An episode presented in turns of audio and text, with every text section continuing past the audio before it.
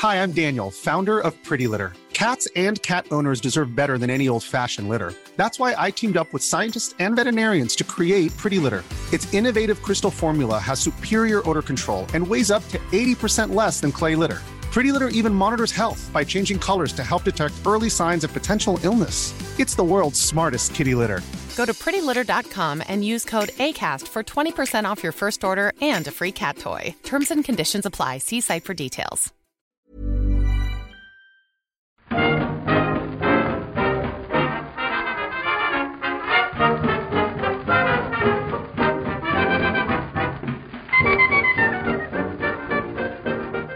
Muy buenas, amigas y amigos. Bienvenidas y bienvenidos una semana más al podcast Reload, programa sobre videojuegos que hacemos desde anightgames.com y que, bueno, esta semana vuelve a la normalidad en varios sentidos porque estamos grabando esto un viernes por la mañana, como manda la tradición, y porque volvemos a ser cuatro por aquí. Empezamos saludando, de todos modos, a Fran Pinto, Pinhead. ¿Qué tal? Buenas, Pep. Pues aquí que está lloviendo, está cayendo la de Dios. ¿Sí o no? Y justo, justo en el momento que hemos que has empezado a hablar, ha empezado a dejar de llover y está haciendo el sol. Se están abriendo los cielos. Madre mía. Quizá, por- quizá porque viene alguien hoy, muy esperado. Fíjate. El regreso. ¿No? Podría ser, podría ser, desde luego. Vamos a hacer sufrir un poco más a, a la gente. Y saludamos antes a Marta Trivi, ya en Madrid. ¿Qué tal, Marta? Hola Pep, no me voy a enrollar en cómo estoy, estoy bien, porque yo soy buena gente. Yo quiero ya que la gente tenga lo que quiere. Vale, vale, vale. Lo que quiere la gente, y queremos nosotros también, los primeros, te digo más, es saludar de nuevo a Víctor, chico nuclear. Que pa, que pa, que paisa. vaya, vaya forma Madre de mía, estamos en los desaprovechar el, el momento de volver de forma digna. Y, solo se me ha ocurrido hacer esa mierda. Está bien, está bien. Mira, de hecho, me gusta, Víctor, que hagas un, un blast from the past, que dicen aquellos. Porque yo tenía aquí nombres apuntados para, para la mini sección que pueda ser el, regreso de Víctor, ¿no? Tenía, pues aquí apuntado Victor is back, pero después una flechita y Bactor. ¿Sabes? Un juego de palabras aquí también de estos. Ah, claro, de, de back. Hostia, qué bueno. Exacto. Buenísimo, ¿eh? ¿Sabes? Me gusta, me gusta mucho. Debo decirlo. Pero la tendrías que haber dicho antes, Pep. ¿Cómo, cómo? Que el nombre de la sección lo tendrías que haber dicho antes. Ha perdido fuerza tú también el nombre. Ya lo he pensado, pero es que quería asegurar el tiro. Cre- creía que no se entendería. Si decía mí me Bactor. gusta ahí. más así. Parecía un mote a secas, ¿sabes? Bactor con V. No, no, es con B. Porque es de Yo Bac. estoy, ¿Sabes? yo estoy con, con Pepa ahí, ¿eh? Me gusta más no mm, eh, evitar el, momento de decir el chiste y luego decir, pues tenía pensado un chiste y explicarlo de una forma enrevesadísima y súper Control larga. de daños, ahí a saco. ¿eh? Claro, es que eso es chiste versión cobarde, un poco, ¿eh? Eso es me- metachiste. Claro. De todos modos, no es lo único que tengo apuntado aquí. ¿eh? El de hoy es un papelito que es para verlo ya también. Porque me pedías, Marta, que apuntara o que, o que guardara un espacio para fe de ratas. Que había que comentar algo de los Pokémon por ahí. Bueno, bueno, bueno, sí, porque es que se ve que metí dos veces la pata en el análisis, pero siempre tenemos gente ahí súper eh, al detalle que viene a decírmelo. Esta vez me lo han dicho por Twitter y el primero ha sido Algernon, que su handle es arroba Algernon Clark, Clark, o sea, Clarke, que me dice que, que, eh, cuando me, o sea, me preguntó Fran sobre la accesibilidad del título y yo dije que era necesario siempre el acelerómetro para capturar Pokémon en Pokémon Go. Pues él me ha dicho que no, que jugando eh, con la consola portátil, cuando te explica a Oak cómo capturar a los Pokémon, puedes, puedes poner que sea simplemente apretando A cuando el círculo está dentro. Entonces no necesitas lanzar, simplemente pulsar, pulsar no necesitas mover el mando. Así que, que bueno, eso está muy bien saberlo. Y yo no, no, directamente es que no lo había probado. Así que me alegro que alguien me lo haya comentado. Por otro lado, me, esto también es muy, muy importante. Me comenta Franru, arroba franrules, fran barra baja, rules, que eh, aunque yo dijera que cuando tú capturas los Pokémon, los Pokémon se quedan ahí en su pobre jaulita y que me daba mazo pena, eso no es canon. Porque en el anime ya especifican que cuando tú le mandas los Pokémon a Oak, Oak tiene como una super protectora y los tiene ahí libres y juguetones Venga, hombre. por el césped. A ver, a mí me ha sonado... Bullshit. Como la película está de animales eh, fantásticos. Es verdad. Claro, Que viven en una, un sitio- una maletica que es un mundo infinito. Pero al parecer eso es canon del anime. Así que los que fueran como yo, que pensaran que les daba pena el Pokémon ahí todo el día encerrado, que sepan que no se tienen que preocupar. Que los Pokémon están bien. Yo Sí, siempre... pero lo de, pele- lo de pelearnos entre ellos, no, eso no hay canon que lo No, eso ah, ah, vale. Yo siempre me he imaginado que, que viven bien. O sea, que tienen casas en la... Dentro de la Pokéball, digamos, por ejemplo. Hay urbanizaciones de alto standing ahí, ¿no? No, hombre. Pero es que aunque Eh, tuvieran su casita, como en el fanar ese conocido que se ve Pikachu así como en un hogar súper acogedor, estarían solos. Y es que los animales no pueden estar solos. Estos sí. Los Claro. animales tampoco pueden matarse entre ellos. Es que no Y se estos- matan, se debilitan. En, com- en competición, además. Ya, bueno, pues tampoco pueden debilitarse entre ellos. Hostia, pero es verdad que ahí el lore, no sé, no sé hasta qué punto ha sido específico, pero los, los Pokémon que cuando están en la Pokéball, ¿qué pasa? ¿Se miniaturizan o, o se convierten en datos? ¿O qué A pasa ver, ahí? es que se supone que son datos del tirón, ¿no? No lo sé, pero un O, sea, juego... o, o eso solo son los Digimon. O sea, ahora que, que se ha abierto el melón de de juguetear con los Pokémon, ¿no? Viendo el Detective Pikachu, ahora vale todo. Hay un Pikachu fotorrealista con pelo, oficialmente vale todo. Se abre la veda. Un juego dentro de la Pokéball, ojo, ¿eh? Un, No estarían nada malotes. un Fallout Shelter de Pokémon. Una. No, pero el, el apocalipsis llega. Entiendo que en el momento previo a Splatoon, por, digamos, eh, enredar todo el lore de Nintendo. claro. Y cuando el apocalipsis llega, los Pokémon tienen que, pues, aunque, aunque en principio solo entra uno en, en cada Pokéball, ¿no? Tienen que entrar muchos en una Pokéball.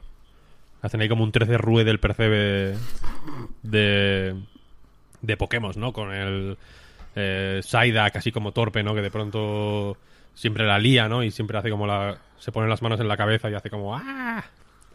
Y el Mewtwo, que es un poco un poco usurero. No sé si se puede decir usurero. ¿Por qué Eh, no? No lo sé. Creo que en- o sea, lo- hay, hay gente que le resulta ofensivo el Ah, término va. usurero. Vale, vale, vale. Por el judaísmo, quiero decir. Sí, sí, lo entendí, lo entendí. No sabía por qué pasaba con la palabra específicamente. Pero Bueno, vamos, que sí, le gustan las monedas. Seguid que os estáis enfangando mucho más todavía. No, eso, yo tengo muchas ganas de jugar al Pokémon, lo, lo tengo que decir. Empiezo, empiezo hoy y, y tengo mil ganas, la verdad. Cuanto ¿Verdad? más lo veo, más bonito me parece. Sale hoy, es cierto. Dicho esto, Víctor, la gente quiere saber, entre otras cosas, vamos paso a paso, que has estado jugando este tiempo y en concreto, sabiendo, se filtró que estabas jugando al Red Dead, se ve que interesa tu opinión sobre, sobre lo de Rockstar. En la Vita, además. Con el. Remote Play. Se me se- o sea, cada día me levanto y se me olvida el- que existe el Remote Play. A mí se me ocurrió el otro día. No sé, para- o sea, se- pensé en el Remote Play porque. Ahora me acuerdo. El amigo Miquel Muerto, Pollo Muerto, eh, publicó una foto jugando al Tetris Effect, del que hablaré luego un poco más adelante, eh, mientras se hacía la cena en la Vita. Y pensé, esto es revolucionario. Es la hostia, no, se me había ocurrido. Eh, luego estuve como dos días buscando la Vita. Y cuando la encontré, eh, en vez de usar el Tetris Effect, me puse a jugar al Red Dead. Que es, evidentemente se juega muy mal. Pero la verdad es que mola mucho. Mis partes favoritas del Red Dead, entrando ya en lo que opino del Red Dead Redemption 2, son las que son. las que no tienen nada que ver con las misiones principales, que me parecen bastante malas hasta el momento. Eh, en plan, estar ahí como de chill bebiendo café en el campamento, o hablando con la peña, o, o- cazando incluso. Cazar me gusta mucho, sorprendentemente. Eh, aunque es. mm, O sea, es una, es una caza muy, muy fuerte, ¿no? Es como. Joder, me- em, recuerdo que estaba. eh, un- estaba una vez en el caballo, ¿no? Y vi unos muflones. Y pensé, esto a mi, a mi gente, la, la piel de muflón le, le- le chifla. Esto con tomillo y, y ajito tiene que estar, ¿no? Esto está buenísimo. Ves, esto está... Y total, que no, mm, puse como el... Creo que intenté usar el Death Eye este con el... Con el arco y el caballo, tal, no sé qué, no sé cuál. Me lié y le di como mal, ¿no? Le di en una zona que no era. La cabeza, que es donde hay que darle, evidentemente. Y entonces el muflón como que se piró corriendo y yo me cago en Dios, tal. Y fui corriendo detrás de él. Y justo el muflón estaba como yendo en dirección a las vías de un tren. Y pensé, estaría muy guapo. Yo pensé de manera juvenil y, desenfadada. Estaría muy guapo que pasara un tren ahora y atropellara al muflón. ¿no? En plan. mm, Narrativa emergente, que se llama. Eh, pero total, la cosa es que llegué hasta donde estaba el muflón y estaba de, muriendo desangrado. De una forma terrible. Lanzando unos chillidos grotescos. Como unos los, sus últimos estertores. Yo ahí a su lado, en plan. Al lado de la vía del tren, pensando, pero qué, qué situación tan oscura es esta. Y luego le despellejé y me lo cargué en el, en el caballo y me fui para el, para mi campamento. Pero que me parecen. Esos momentos me parecen muy fuertes y muy, y muy únicos. Yo nunca había visto un momento de caza tan. tan pesado. eh, en el sentido de, tan relevante y tan trascendente, ¿no? Eh, o sea, como que la caza tiene un peso y una. eh, y un significado que, yo no he visto en ningún otro juego el, en el que haya caza, que normalmente es como... Aquí tiene una parte también de eso, pero normalmente es mucho más una checklist de necesito cuatro jaguares para hacerme una mochililla, ¿no? Pues voy a matar ahí a cuatro jaguares y punto. No digamos ya en el Zelda, en el que matas un animal y sale como... El entrecot. Claro, como si que de pronto ahí te ha hecho ahí un, un plato mágico en plan, wow, buenísimo, garrote. Eh, y aquí ese, ese momen- esos momentos me molan, me mola mucho todo el- este proceso como fetichista ahí súper loco de ir cepillando al caballo y acariciándole y sacando las armas y limpiándolas. O sea, como, como limpiarlas con, con... Joder, que haya un botón de limpiar el arma, ¿no? Que no sea como un... Combinar dos objetos en plan... El crafteo de cualquier juego, ¿no? De combinar escopeta con loción de limpieza. Que haya como que... Limpiarla en, en primera persona, que se vea como... Hay que frotar, limpia vaya. Con todo el detalle. Claro, que como frota el, el cañón de la escopeta de... De dos cañones, los dos cañones de la escopeta. Eh, todas esas Víctor, cosas en, me- en me este, en este sentido, una cosa que no hemos comentado, eh, no sé si, si lo habéis probado, pero lo de hacer las balas, estas que tienen como una X Sí. al final, ¿no? Que son Sí, como sí. que se rompe antes y tal. Hmm. Es que también lo hace una a una, tío. Y ves perfectamente cómo hace la forma de la X con el cuchillo en la... pu- O sea, Sí. Sí, sí, es, es- lo que te he dicho, es fetichismo puro, tío. Y, y- obsesión y, y añadir trabas a... O sea, todos estos procesos evidentemente podrían ser muchísimo más... eh, muchísimo más eh, ágiles, ¿no? Podías llevar a, podías igual ir a un establo y seleccionar el caballo, darle a cepillar, ¡ping! y que te lo cepillara de forma mágica y que ya estuviera como guay el caballo, ¿no? Y, pero le tienes como que alimentar y, y acariciarle y darle con el cepillo tal que en la ducha te tengas que lavar cada, cada extremidad. ¿No? El- todas estas mierdas que me parecen súper arriesgadas, me encantan, pero luego las misiones se me están haciendo un poco bola, debo decir. Porque me parecen tontísimas.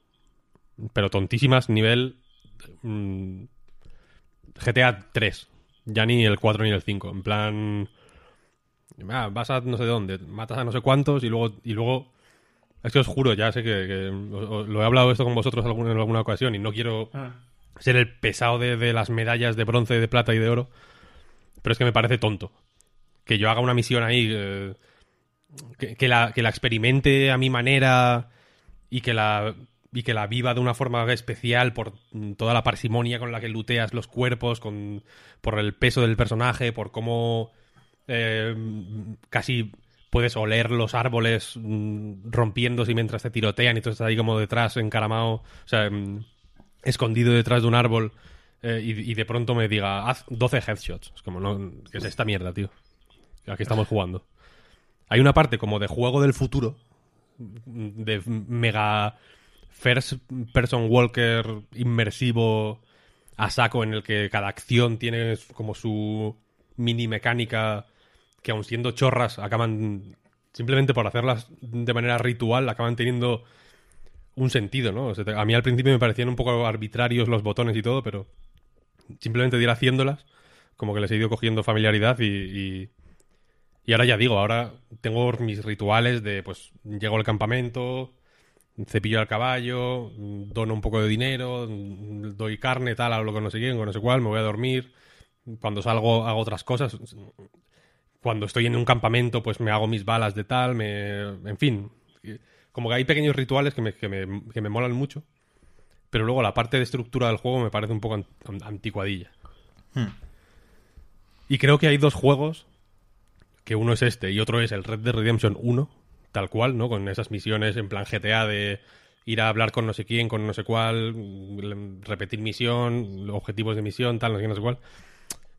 Que creo que chocan. No sé hasta qué punto, evidentemente es un juego muy, muy grande, hiper ambicioso. Quizá, si no es el más ambicioso de la, más ambicioso de la historia, está ahí, yo qué sé. Se, podría decir y no sería eh, muy exagerado. Eh, pero me da la sensación de que hay un montón de cosas inmersivas, por así decirlo, de, de, sistemas mm, interactuando entre ellos eh, para crear esa sensación de inmersión, ¿no? Para que tus acciones tengan una respuesta predecible y, y, que te haga sentir parte de, un mundo real y, y, no un avatar en un videojuego que se han metido a posteriori. Cuando ya había como una parte del juego de ir por un camino concreto Aparte, este juego no es. Eh, no es un GTA, ¿no? En el que las carreteras están súper bien definidas. Son caminos de tierra, eh, caminuchos, mm, campo través, no sé qué, no sé cuál. Y, me, y me revienta estar metido en una conversación. Eh, mm, pues a, tope, vaya, porque las conversaciones están muy bien actuadas, están relativamente bien escritas. Es, un juego muy agradable en ese sentido. Y que de pronto me salga del camino por lo que sea y misión fallada o, no sé, no sé qué demonios de... Eso es una cosa, para mí, es el mayor defecto en cuanto al juego es que... Perdona que me interrumpa, Víctor, que estás aquí muy a tope. Eh, el juego quiere controlar demasiado lo que quieres hacer. De hecho, eh, hay misiones que son en plan, ponte aquí, no, no, aquí, no hay, no, aquí. Hazlo, haz esto, no, pero hazlo así, así no. Misión fallida, ¿sabes? Hay veces que no es justificable la manera en que quiere controlar exactamente todas las maneras como las que, que no pasa nada. O sea, me gusta que los juegos juntos no que hagan, pero que me den opciones. O sea, si que el juego prevea que lo puedo hacer de otra manera, con otra arma, que en lugar de atacar a un tío dándole un culatazo en la boca, le puedo reventar la cabeza de un tiro. Y lo, y lo acepte y, y, y cree consecuencias después, ¿no? Eso, esto creo que está descompensado con, con lo futurista, como tú dices, que es en otras cosas, ¿no? Yo creo que sí, yo creo que sí. Lo que dices de que te den solo una opción, en plan, hazlo así por mis cojones. Eh, por no. en el puntito, en el puntito en el radar, no, aquí, aquí, justo aquí, no te muevas. O sea... Por no ir muy adelante en el juego. Tampoco. Estoy como a punto de entrar en el, al capítulo 3, pero no, no, he jugado muchísimo y lo que he jugado, ya digo, es más. Ha sido improductivo, entre comillas, porque me gusta mucho hacer el. el cazar animales legendarios y mierda así. Eh, pero al principio del juego hay una misión en la que vas a la como a una casa mm, cuando estáis cuando está todavía el prólogo por así decirlo cuando está la nieve y toda esa historia eh, que te dice em, escóndete en el en no sé dónde en el establo no, sé exactamente qué te dicen. Y, si no te escondes específicamente en un punto no, no avanza digamos la, la escena no no sale el tío sale un tío de la casa el otro habla en cierto momento hay como un eh, una encerrona, tiroteo, pa, pa, pa. Si no te pones ahí, con lo fácil que habría sido igual colocar alrededor de la casa cuatro o cinco sitios, ¿no? Distintos, y que te dijeran, escóndete, tal, no sé qué. Y que tú te, y, que te escondas y ya está, ¿no?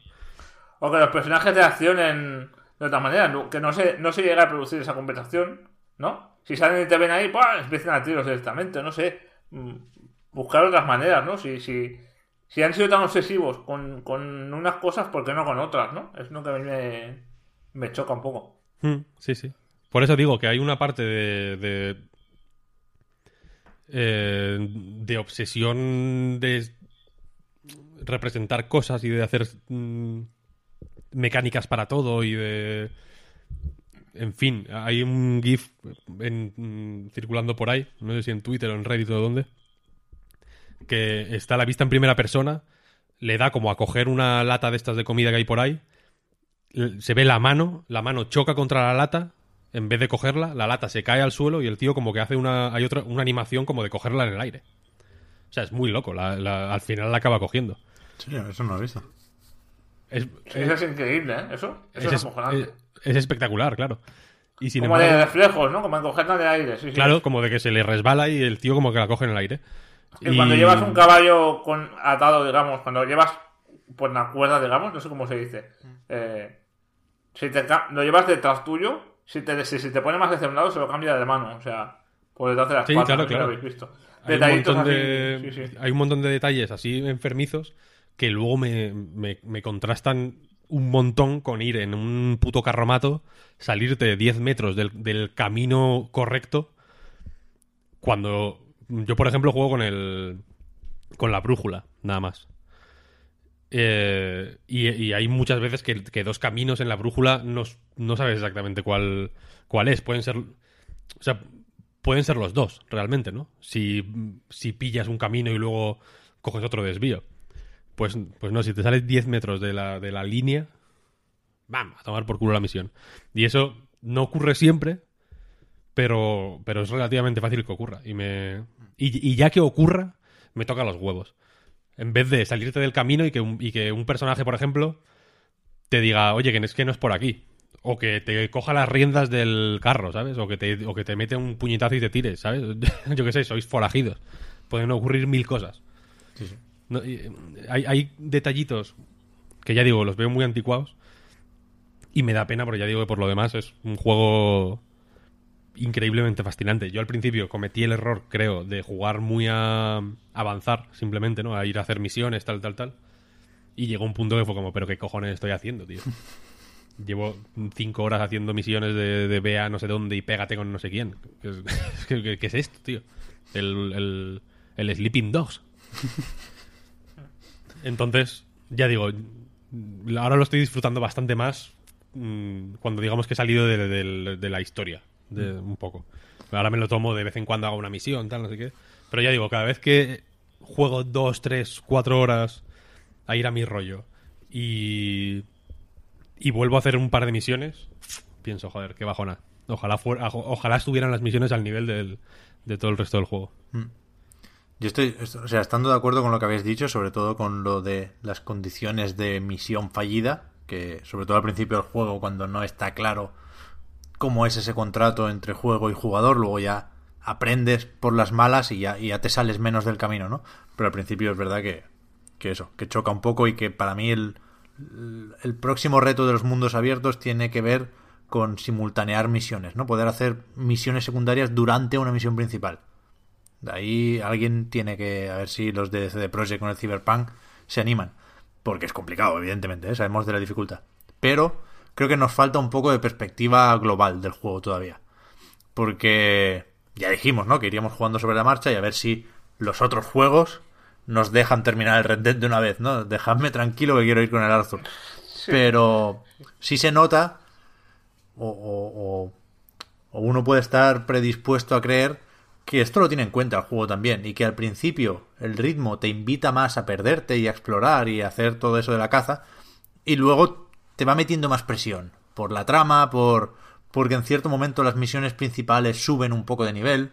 Hay un momento clave, no voy a hacer spoilers evidentemente, pero que vais toda la banda por un caminito hacia una casa con un ruido ahí de percusión que es bastante espectacular y creo que ahí es donde el juego dice, vale, ahora, ahora empieza la parte del juego en la que te empujamos un poquito más, ¿no? Y ahí el guion empieza a ser más interesante porque te despistas menos y los personajes hablan más y los vas conociendo todos un poco. Es un juego tan grande que tiene sitio y tiene tiempo para todo, creo yo. Y tengo ganas de ver el final para poder ver hasta qué punto tiene sentido criticar esas cosas que a lo mejor molestan puntualmente en un juego de 100 horas, yo que sé. No, las críticas al guion, por Sí, pero ejemplo, pudiendo- me- ahora me cuesta más ser- hacerlas que la semana pasada. Pudiendo ser 100 horas perfectas, o pudiendo ser 80 horas perfectas, me jode que tengan que ser 100, 100 que me toquen los huevos. Ya, o ya, sea, eso está pudiendo... claro, eso está claro. quiero decir que el juego tiene una serie de de cosas que creo personalmente que no es una cuestión subjetiva ni personal mía, tampoco digo que sea objetivo, pero creo que es algo con lo que es relativamente fácil estar de acuerdo o que mucha gente esté de acuerdo, que, que son que tocan los huevos opcionalmente. Es como de han decidido tocarte los huevos de una forma que se podía haber evitado y sin embargo te tocan los huevos. Entonces me y lo digo porque, joder, yo a Rockstar les tengo en mucha estima, a pesar de, de estas recientes y no tan recientes polémicas de explotación laboral y, en fin, de ambiente latiguero, que, que imagino que es eh, Vox Populi que, hay en Rockstar. Eh, y me, gustan mucho, me parecen muy buenos. El GTA V me parece un juego... Me fascinó en su día, me fascina incluso todavía hoy. Y me fascina de otra forma, incluso este giro online que ha tenido, ¿no? El GTA 4 me, chifla. Los anteriores GTA me parecen revolucionarios. El primer Red Dead es increíble. En fin, creo que es un estudio cojonudo, ¿no? Y creo que, que en este caso tienen una pata en llevar los videojuegos hacia adelante y sin embargo se les ha quedado otra pata en estamos haciendo exactamente lo mismo que siempre. Sí, sí. Y, en fin, hay ahí una... Que si alguien puede tener el coraje y el talento y el- la fuerza de trabajo y los mm, pocos escrúpulos para explotar a sus trabajadores como para hacer algo mm, totémico, como una obra de arte, como las pirámides o, la Gran Muralla China, esos son Rockstar, vaya. Sí, sí. Pero también hay que tener en cuenta, supongo, que llevan siete años haciéndolo y que por lo visto esto en algún momento estuvo previsto para, para Play 3 y 360, ¿eh? Que sabemos que los juegos encajan al final del desarrollo, ¿no? En algún momento hay que ser un poco conservador, supongo, con la estructura, por ejemplo, y decir, bueno, no vamos a fliparnos porque a lo mejor esto sale en dos años en 360, ¿sabes? Es difícil prever que se iba a alargar siete años y que y que acabaría siendo efectivamente el futuro de, de los videojuegos. Total, Yo creo total. que, que empezó siendo un juego más convencional, Claro.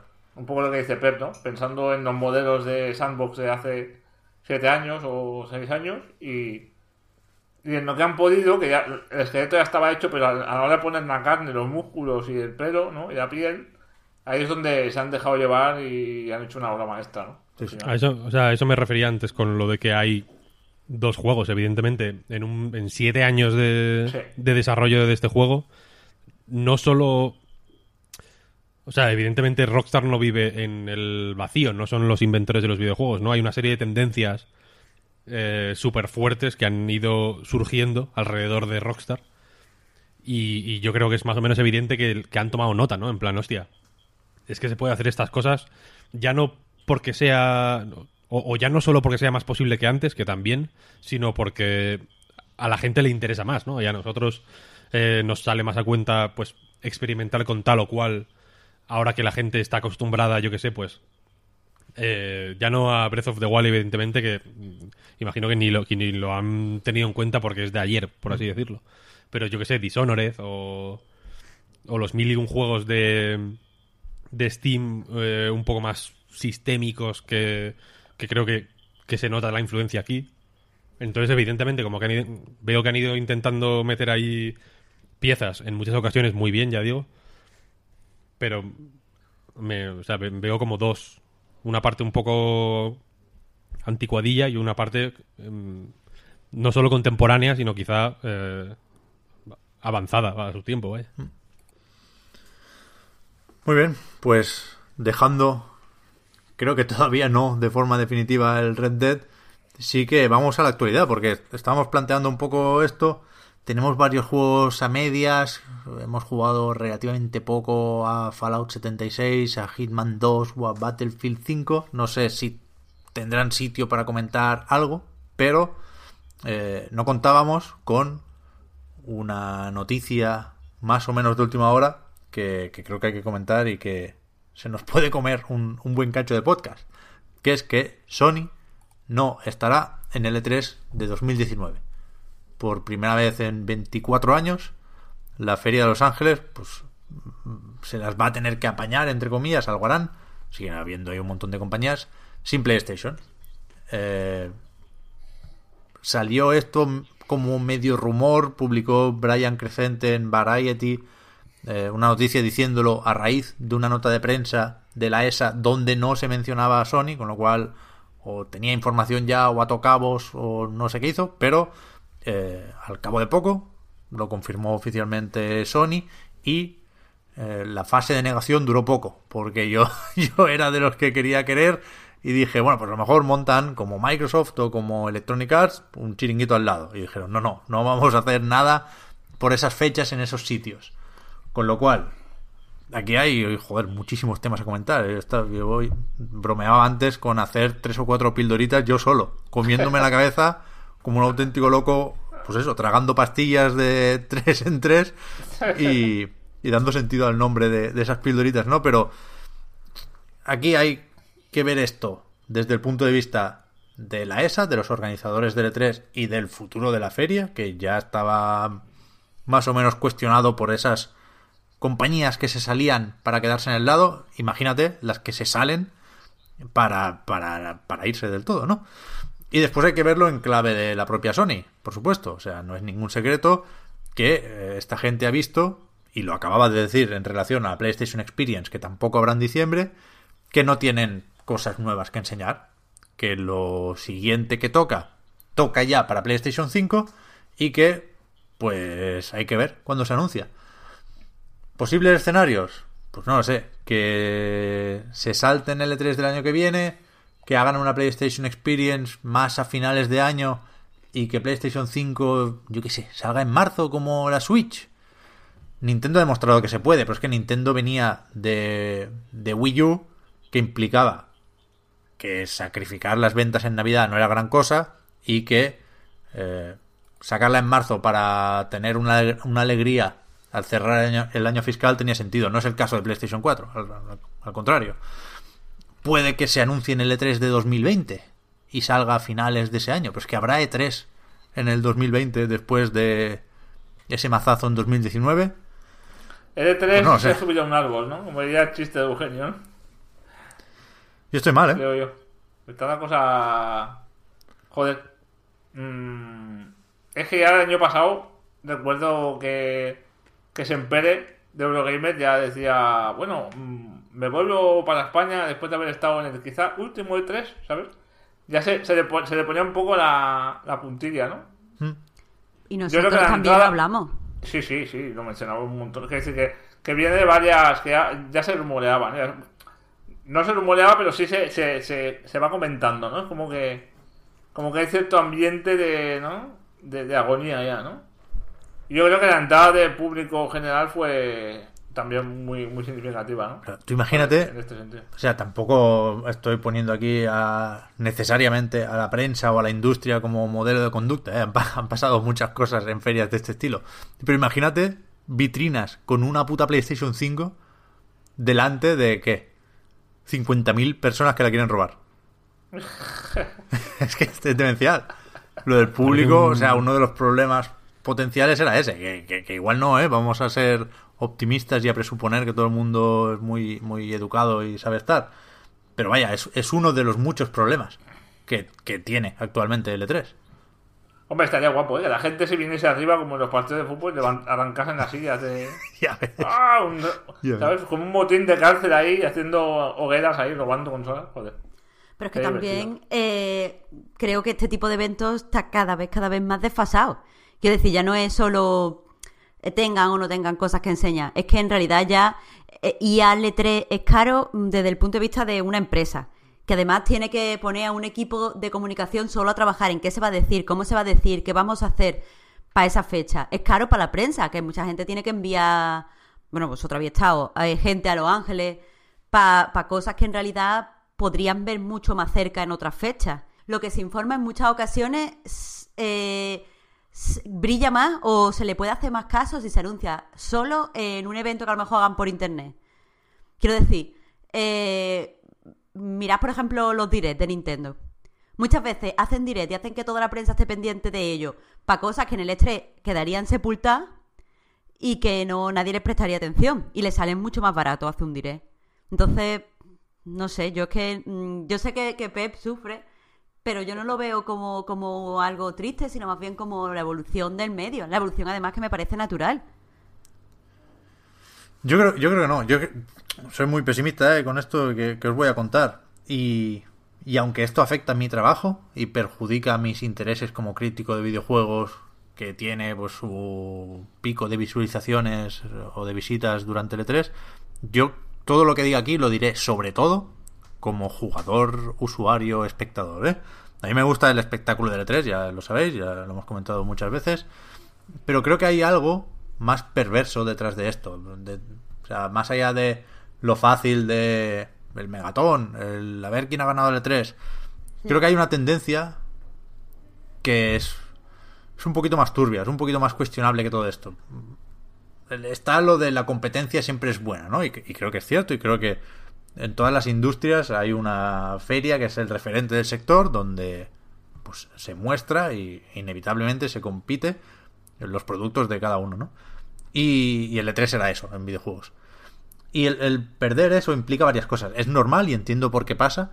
Y me cuesta creer que Sony haga directs, no porque no quiera, sino porque no puede. O sea, para hacer un direct, o varios directs al año, necesitas un carisma y un catálogo que solo tiene Nintendo. Y después nos decepcionamos con muchos directs, ¿eh? Pero el simple hecho de intentarlo es algo que creo que se le escapa a cualquiera que no sea Nintendo se va a hacer una PlayStation Experience y no pasa nada, ¿eh? igual que se ha hecho hace nada el X018 y salió como salió, pero se hizo. No, no nos vamos a quedar sin conferencias, está claro. Pero creo que hay un- una, una cuestión que no voy a decir que sea una guerra contra la prensa o contra la crítica, pero sí que ya les viene bien que así sea, ¿no? Lo de saltarse el intermediario que se dice tanto, eh, pues está relacionado con todo esto. Y no solo hablo del E3, hablo también de los lanzamientos anticipados y mierdas de estas, ¿no? El, embargo. O sea, que, que es un fin de ciclo, que es un cambio de paradigma, es evidente y, y nos lo demuestran muchas cosas, ¿no? El embargo del análisis de Battlefield 5 acabó para los críticos que fueron a un viaje de Electronic Arts a probarlo y tal y cual, acabó cuando el juego ya llevaba una semana a la venta para quien quisiera pagarlo con el Origin Access Premier. Evidentemente es una forma de colar copias antes del análisis porque a ver qué dirán, a ver si no son tan positivos, a ver si nos critican no sé qué, a ver si alguien se echa para atrás en su decisión de compra, ¿no? Y esto va un poco por aquí, porque al final lo que, lo que está pasando es que por una tormenta perfecta, por las redes sociales, por el funcionamiento de las comunidades, por los canales que tienen las compañías para llegar a su público, pues eh, se ha conseguido que lo que antes era aburrido, vamos a hablar de empresas tecnológicas, para no quedarnos siempre en videojuegos, ¿no? La tecnología hasta hace cuatro días era aburrida y era técnica y mm, lanzaba productos dirigidos a un nicho de mercado. Entonces era pesado hablar de eso y las compañías no, no- no se preparaban el discurso ni tenían herramientas para hacerlo atractivo y dependían de, de los medios de comunicación. Y ahora, entre que las compañías han preparado esto mucho más y que la gente es más fan de todo, porque yo qué sé, porque hay que subirse a carros y hay fans de Huawei, antes solo había fans de Apple y Apple lleva, lo decíamos la semana pasada, ¿no? Apple lleva muchos años haciendo lo que ahora quiere hacer todo el mundo. ¿Por qué? Porque era la única que tenía esa comunidad de fans a la que se podía dirigir y, y captaba su atención. Ahora eso lo puede hacer todo el mundo, para bien o para mal. Yo no tengo claro que eso sea bueno, porque creo que, que implica un conformismo que estamos viendo ya en muchos eventos de este estilo y que sabemos de qué pie coge a todo el mundo, nosotros incluidos, ¿eh? Pero es mucho más cómodo dirigirse a los fans, porque exigen menos. Y creo que hay peligros ahí. Que Pero- no- creo que no es un drama y que al final nos quedaremos con lo de siempre. Que salen buenos juegos. Este año tenemos God of War, tenemos Red Dead, tenemos Forza Horizon, tenemos Smash. Fiesta, ¿eh? Tenemos Obradín, tenemos Celeste. Luego hablamos de eso también. No creo que haya un problema en el sector. Pero creo que hay una tendencia que tiene más implicaciones de las que sabemos ver a simple vista. Esto no es solo que Sony se haya hecho un lío con los cálculos y que haya anunciado muchos juegos antes de tiempo y ahora que viene la Play 5 no han cuadrado las fechas, que también. Creo que hay una cosa eh, en el trasfondo de todo esto. Claro, claro, Pepsi. Y, y no, esto no lo digo intentando contradecirte, porque tú tienes una visión de la industria mucho más amplia que la mía. Sino que, mm, como hay muchos asuntos, hay una cosa que también tenemos que ver. Que es que todo este, esta fase de, de grandes empresas montando un gran evento para acercarse a la prensa y también de paso al público y tal, eh, no tiene sentido en una industria que ahora es diferente. O sea, la, estructura de la industria ya no está conformada solo por, por grandes empresas que pueden permitirse ya al E3 sino que hay mucho, mucho juego y muchos estudios al que este tipo de festivales ah, no les viene bien o le pasa por encima, incluso aunque alguna gran compañía enseñe sus juegos, quedan en un segundo plano. Entonces, quizá lo que también está pasando es que hay diferentes, el público, o sea, la, la prensa, eh, la industria es diversa, la prensa es diversa, el público ahora es diverso. Quizá ahora más sentido que un E3 tiene, tiene, o sea, es más lógico crear un, un calendario de festivales similar al que pasa en el cine. O sea, a ti te gusta el cine fantástico, vas a Sitges. A ti te gusta el cine europeo más clásico, vas a Cannes. A ti te gusta cosas así. Pues creo que es que el, videojuego tiene que ir haciendo ese tipo de cosas. Ya no, no tiene sentido como lo que tú decías de una fecha que sea esa fecha y si no es no, no es un reflejo de lo que es la industria ni lo que son los jugadores, ni siquiera de lo que es la prensa ahora. Ya. Sí, o sea, Yo- sí, pero una cosa no quita la otra. Quiero decir, hace nada fue. sí, sí, ya el- te digo, yo no te quiero contradecir. No, pero- no, pero que, que también hay que apuntar eso también, me parece muy interesante. Hay industria más allá del E3, por supuestísimo. Hace nada fue el Day of Devs, eso que organiza Double Fine, que estaba ahí Tim Schafer agradeciendo a la gente que había salido a pesar del humo por el incendio en Los Ángeles. Y eso es la hostia, para mí es el evento del año, el Day of Devs. Este año ha sido espectacular, por lo que he visto. Y, y es cierto que esto es útil y que es bueno que dentro de esas posibilidades de comunicación ampliadas eh, se beneficien los indies. Faltaría más. Pero creo que el E3, ya he dicho muchas veces, era bueno en muchos sentidos. Más allá del espectáculo y de las noches de palomitas, creo que era sano para la industria. En el sentido de la competencia. ¿eh? Yo creo que es al revés, ¿eh? porque esa competencia es entre los mismos siempre.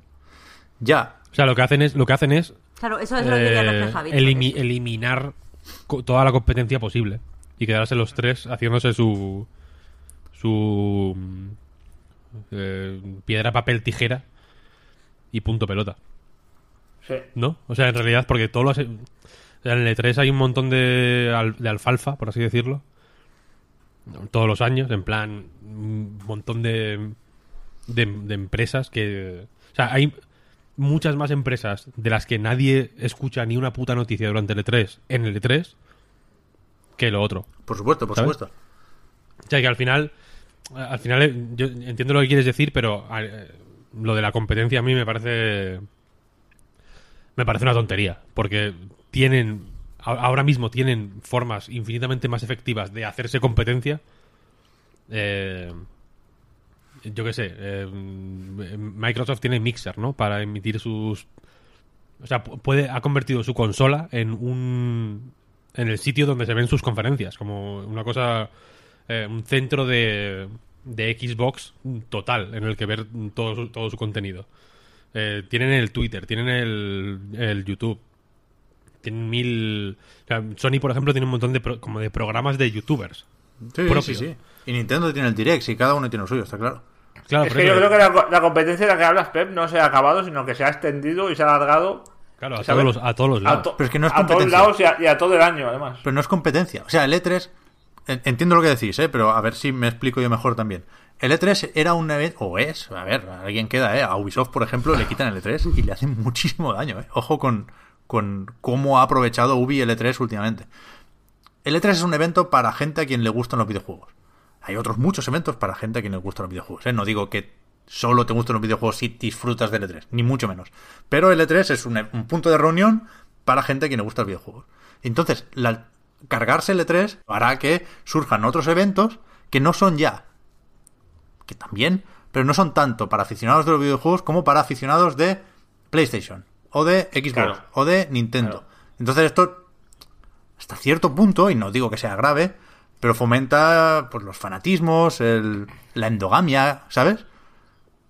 Pep, esto yo creo que tiene que ver con lo que ha dicho Marta. Creo que es un poco mm, significativo en cuanto a la, la disolución de- del gamer, entre comillas, ¿no? Sí, ya no hay ya no hay gente que le gusta los videojuegos. Hay gente que le gusta Overwatch, gente que le gusta Fortnite, gente, Fortnite, gente que le gusta Nintendo, gente que le gusta, ¿sabes? Exacto. Pero es Eh, que hay, mi- una fra- no- hay una, fra- una fragmentación, una diversificación de todo y gente que te encanta Her Story o le encanta, ¿sabes? Eh, Night in the Woods no tiene nada que ver con gente que le gusta Fortnite, no tiene nada que ver con gente que le gusta Call of Duty.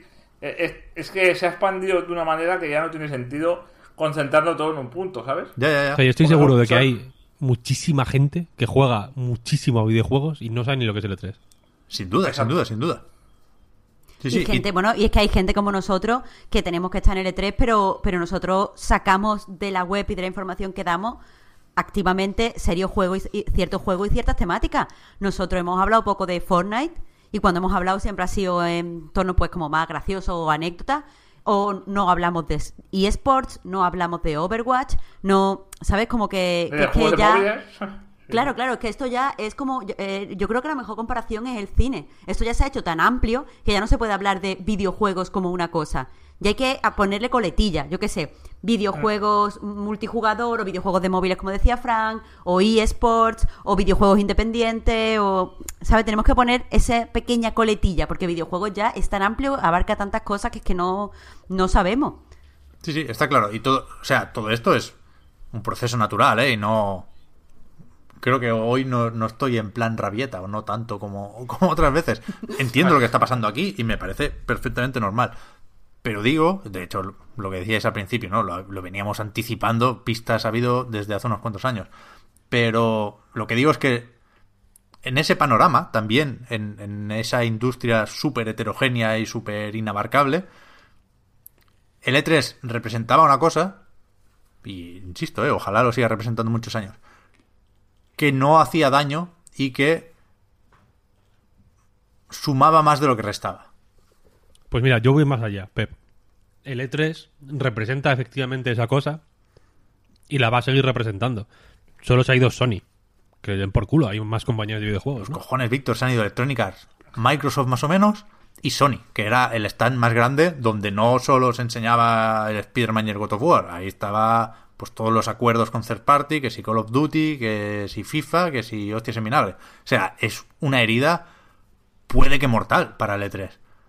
A ver, Mi- Microsoft sigue. Mm, Que tengan. o sea, con el reglamento en la mano no. O sea, la, ESA el- dice que el, sí, lo pone en su con el reglamento claro, en la pero- mano sí, de hecho. o sea, precisamente con el reglamento en los cojones, pues posiblemente también salga Sony, porque ¿qué te crees? ¿Que no van a hacer un evento en vídeo o una presentación en diferido o incluso en directo Yo creo no. en streaming, bla, bla, bla, par- para esa fecha? No. No creo que que vayan no. a estar callados, ¿eh? No creo que vayan a estar, Anda que no. callados. Cuando Sony dejó de ir a la. Gamescom, no fue a la Gamescom. Y en la Gamescom estaba Microsoft sola. O sea, Pues, de nuevo, si no, si no lo hacen, pues las demás siguen. Microsoft está, Electronic Arts está, aunque esté en un pabellón aparte. A mí, como persona que no voy a ir porque no me queda al lado, pues me, pues me da igual, vaya, yo lo voy a ver todo en internet, me da, igual- me da lo mismo. Va a ser un día antes, un día después, va a estar ahí, vaya. O sea, están todas menos Sony.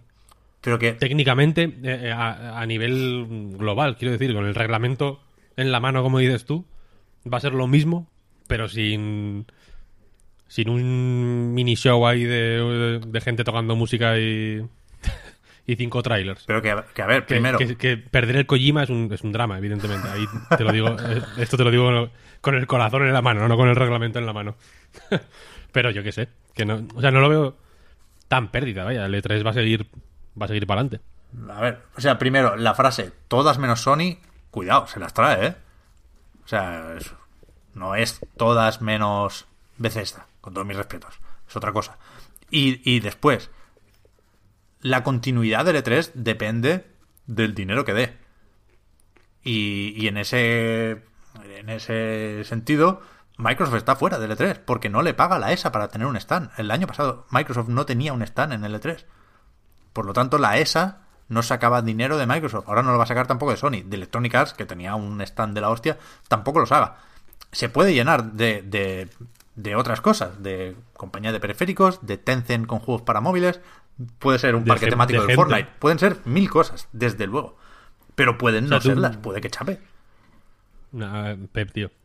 Joder. Van a vender Ve- 25.000 entradas. Que por menos de esto se fueron a. no sé dónde. Los años malos del E3, ¿dónde se iban?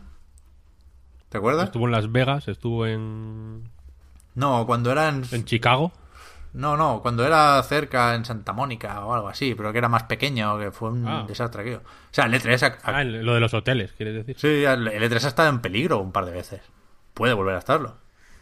Pero, o sea, en ese sentido, la decisión de dejar que el público entre igual parece más premonitoria que otra cosa, ¿no? En plan, Sí, ellos, sí, ya- sí. ellos mismos dicen, mira, mm, estos cabrones nos están haciendo peligrar el chiringuito, atraemos a suficiente gente para que de pronto hace eso, igual hacen un campeonato del Overwatch o del Fortnite y llevan a Ninja y, le- y- y son ellos los que les dicen a, a Sony en plan, pues iros a tomar por culo, ¿sabes?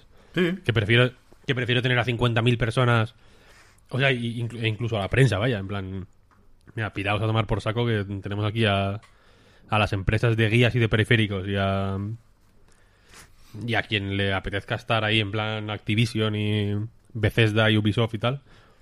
Y, y- y nos buscamos la vida de otra manera, vaya. Bueno, y si, hables, si, si hablas de campeonatos y de sports, pues ya ves, pues Red Bull y el ejército de Estados Unidos ahí poniendo pasta, o sea, y, y se O sea, por decir que-.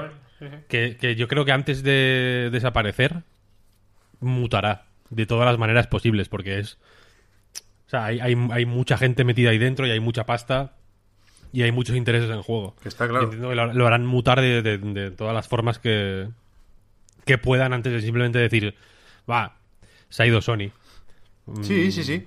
Qué, qué- qué mal me, me voy ¿no? No, no debería ser lo normal que se acabara el E3, pero si muta, efectivamente, porque parece claro que lo único que puede hacer es mutar, puede que se encuentre con que se convierte en algo que ya existe y que ya hace mejor otra gente. O sea, ¿tiene sentido que el E3 sea ese evento para el público? Sí. Puede que la PAX tenga todavía más sentido y que por lo tanto no tenga cabida el E3 y que hagan una PAX Los Ángeles y a tomar por saco la esa. O sea, pueden pasar muchas cosas, desde luego, pero no- buenas noticias para, para el E3 esto no son. yo creo que tampoco son malas la Joder. Víctor, no me jodas. Eso sí que no. no no son, eh, yo creo que es una noticia Vale. Lo bueno, bueno o malo es luego cómo la cómo la reciben, no sé. Esto es como en el en cuál es en el judo que utilizas la fuerza de los ataques de tu adversario a tu favor para, para lanzarle al suelo, al suelo.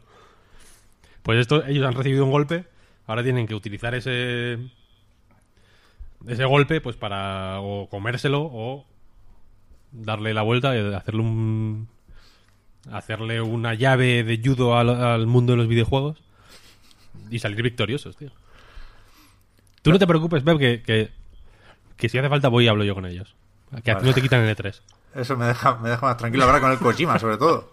Imagínate que disgusto el pobre hombre también. hostia. Hombre, él ya tenía. Kojima, yo creo que es. Es como en el Primavera Sound, ¿sabes? Que te venden las entradas del, del año que viene el- en los últimos días del actual, del año corriente. Claro. él va a los restaurantes y hace la reserva para el año que viene. Claro. Plan, mira, mm, a- a- aquí el 22 de junio del 2019, resérvame mesa para 5. Que, que voy a venir con el Geoff Keighley y con, y, y con los colegas que tengan en ese momento. Claro, Con y, Guillermo del Toro. Norman Reedus, claro. sí, sí. y renueva la licencia del Premiere, del Adobe, y se pone ahí con su tráiler y sus cosas, tío. Claro, claro, claro. Sí, eso ya lo sé. Si, si por eso te digo que Kojima igual es el más afectado. Vaya, el E3 da igual, el E3 sigue. Pero Kojima, a ver. Que está mayor ya, además. No.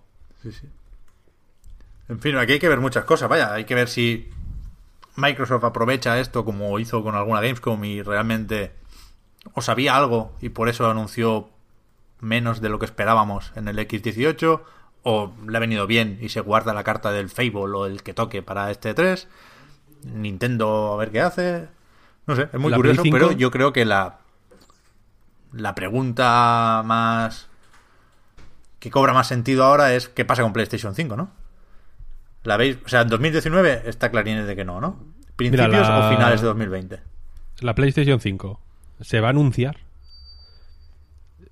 Twitter.com barra PlayStation va a poner un tweet que va a ser un link a El Faro de Vigo que, que va a tener la exclusiva por algún motivo y ya. Nada más, no van a mandar ni, un- ni una nota de prensa. Alguien del Faro de Vigo se va a enterar de la Play 5, eh, eh, sale en el 2020. Yo creo que sale en el 2020. Yo digo principios de 2020. ¿Sí? En plan Switch.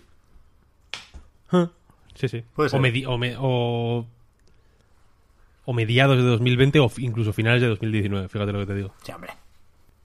Es que más allá, más allá tío, vaya, vaya desastre, tío, si no hay, no hay nada. Ya, ya, a mí me lo vas a contar. Ya para los, los dos juegos que les quedan ya los sacan el año que viene, tío. a mí me matan con esto, tío. Yo esperaba finales de 2019 con los que quedaran. Yo que sé, el Tsushima supongo que saldrá antes, pero igual el Death Stranding y el Last of Us Parte 2 que fueran intergeneracionales de la mejor forma. ¿Sabes? De que el mismo disco funcione en la 4 y en la 5. Y en la 5, pues, funcione mejor. Y sea retrocompatible y sea el super ecosistema definitivo. Pero, hostia, finales de 2020 yo no llego, ¿eh? ¿Tú crees que una Dos empresa... años más yo no llego. Escúchame, Pep. ¿Tú crees que una empresa con suficiente poco corazón como para atentar contra el E3 va a hacer que los discos funcionen en las dos consolas? Yo creo que sí. ¿Tú crees que una empresa tan tan malvada y tan oscura como para ponerle la zancadilla al E3 va a desaprovechar la oportunidad de venderte un remaster finísimo? Que sí, que sí, que está patentada la, la retrocompatibilidad con mejoras y tal y cual. Es- eso lo, lo veo clarísimo, no tengo dudas. Pues entonces siento. Pues lo que quiero decir, lo que, lo que se ahorran de. Dirán, mira, retrocompatibilidad o le pagamos a la ESA. No vamos a estar aquí tirando el dinero. Verdad. Que Yoshida tiene que andar yendo a los estudios por todo el mundo repartidos. Tiene muchos billetes de avión que pagar, tío, no sé. Que no lo piensas. Vosotros, Fran, Marta, ¿cuándo esperáis el anuncio y el lanzamiento de Play, de Play 5? Perdón, o no os lo habéis planteado. Yo me, a- me apunto a la, la, mm, especulación que hizo eh, Jaime San Simón de Eurogamer también, eh, de que en la segunda mitad del 2019 más o menos podrían crear algún tipo de evento, ¿no? Una PlayStation Experience o algo así. O un, igual no sería una PlayStation Experience, sino algo aparte, ¿no? De Great Reveal, alguna viñeta así muy grandilocuente, ¿no? Mm. Pero a partir de después del 3, creo yo. Échale, no sé, agosto, no, agosto no complicado, ¿no? Septiembre quizá, ¿no? Se- Septiembre, octubre. Sí, Y yo también para- lo veo. Y creo que lo que tú has dicho, Pep, de lanzarla en marzo, primavera de, 2000 de 2020, para mí tiene bastante sentido, ¿eh? Creo que, creo que se va a acabar la, la, la homogeneidad en las prácticas generales comerciales de las, de las fabricantes de consolas y cada uno va a tirar por su lado. Y creo que lo de sacar consolas en cualquier momento del año ya ha demostrado Switch que, que se puede hacer perfectamente y venderla más de bien. O sea que, Ya.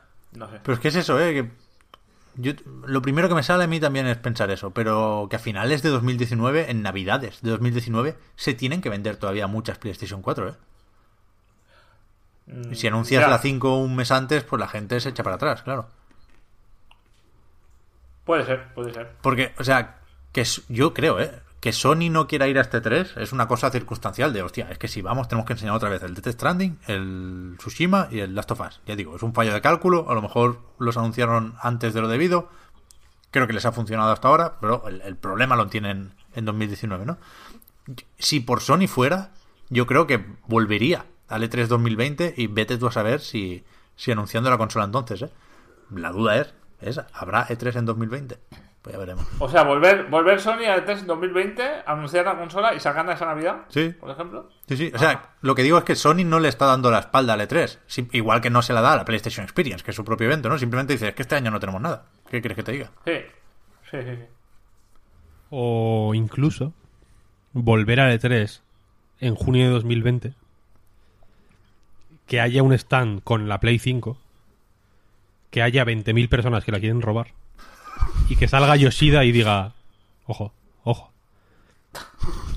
Cuando lleguéis a casa tenéis una en el correo. Hacer lo de. Hacer la típica de la. Claro, hacer la típica de la presentación, tenerla como debajo del asiento. Pero a todo. A todo el mundo, a todo el mundo. En plan. Nos fue tan bien con la 4 que la 5 la regalamos. Nos da igual. Me parece No, yo muy creo- realista. o sea, eso, si, eso... si llega, o sea, ahora hablando en serio, finales de 2020 a mí me parece extremadamente tarde.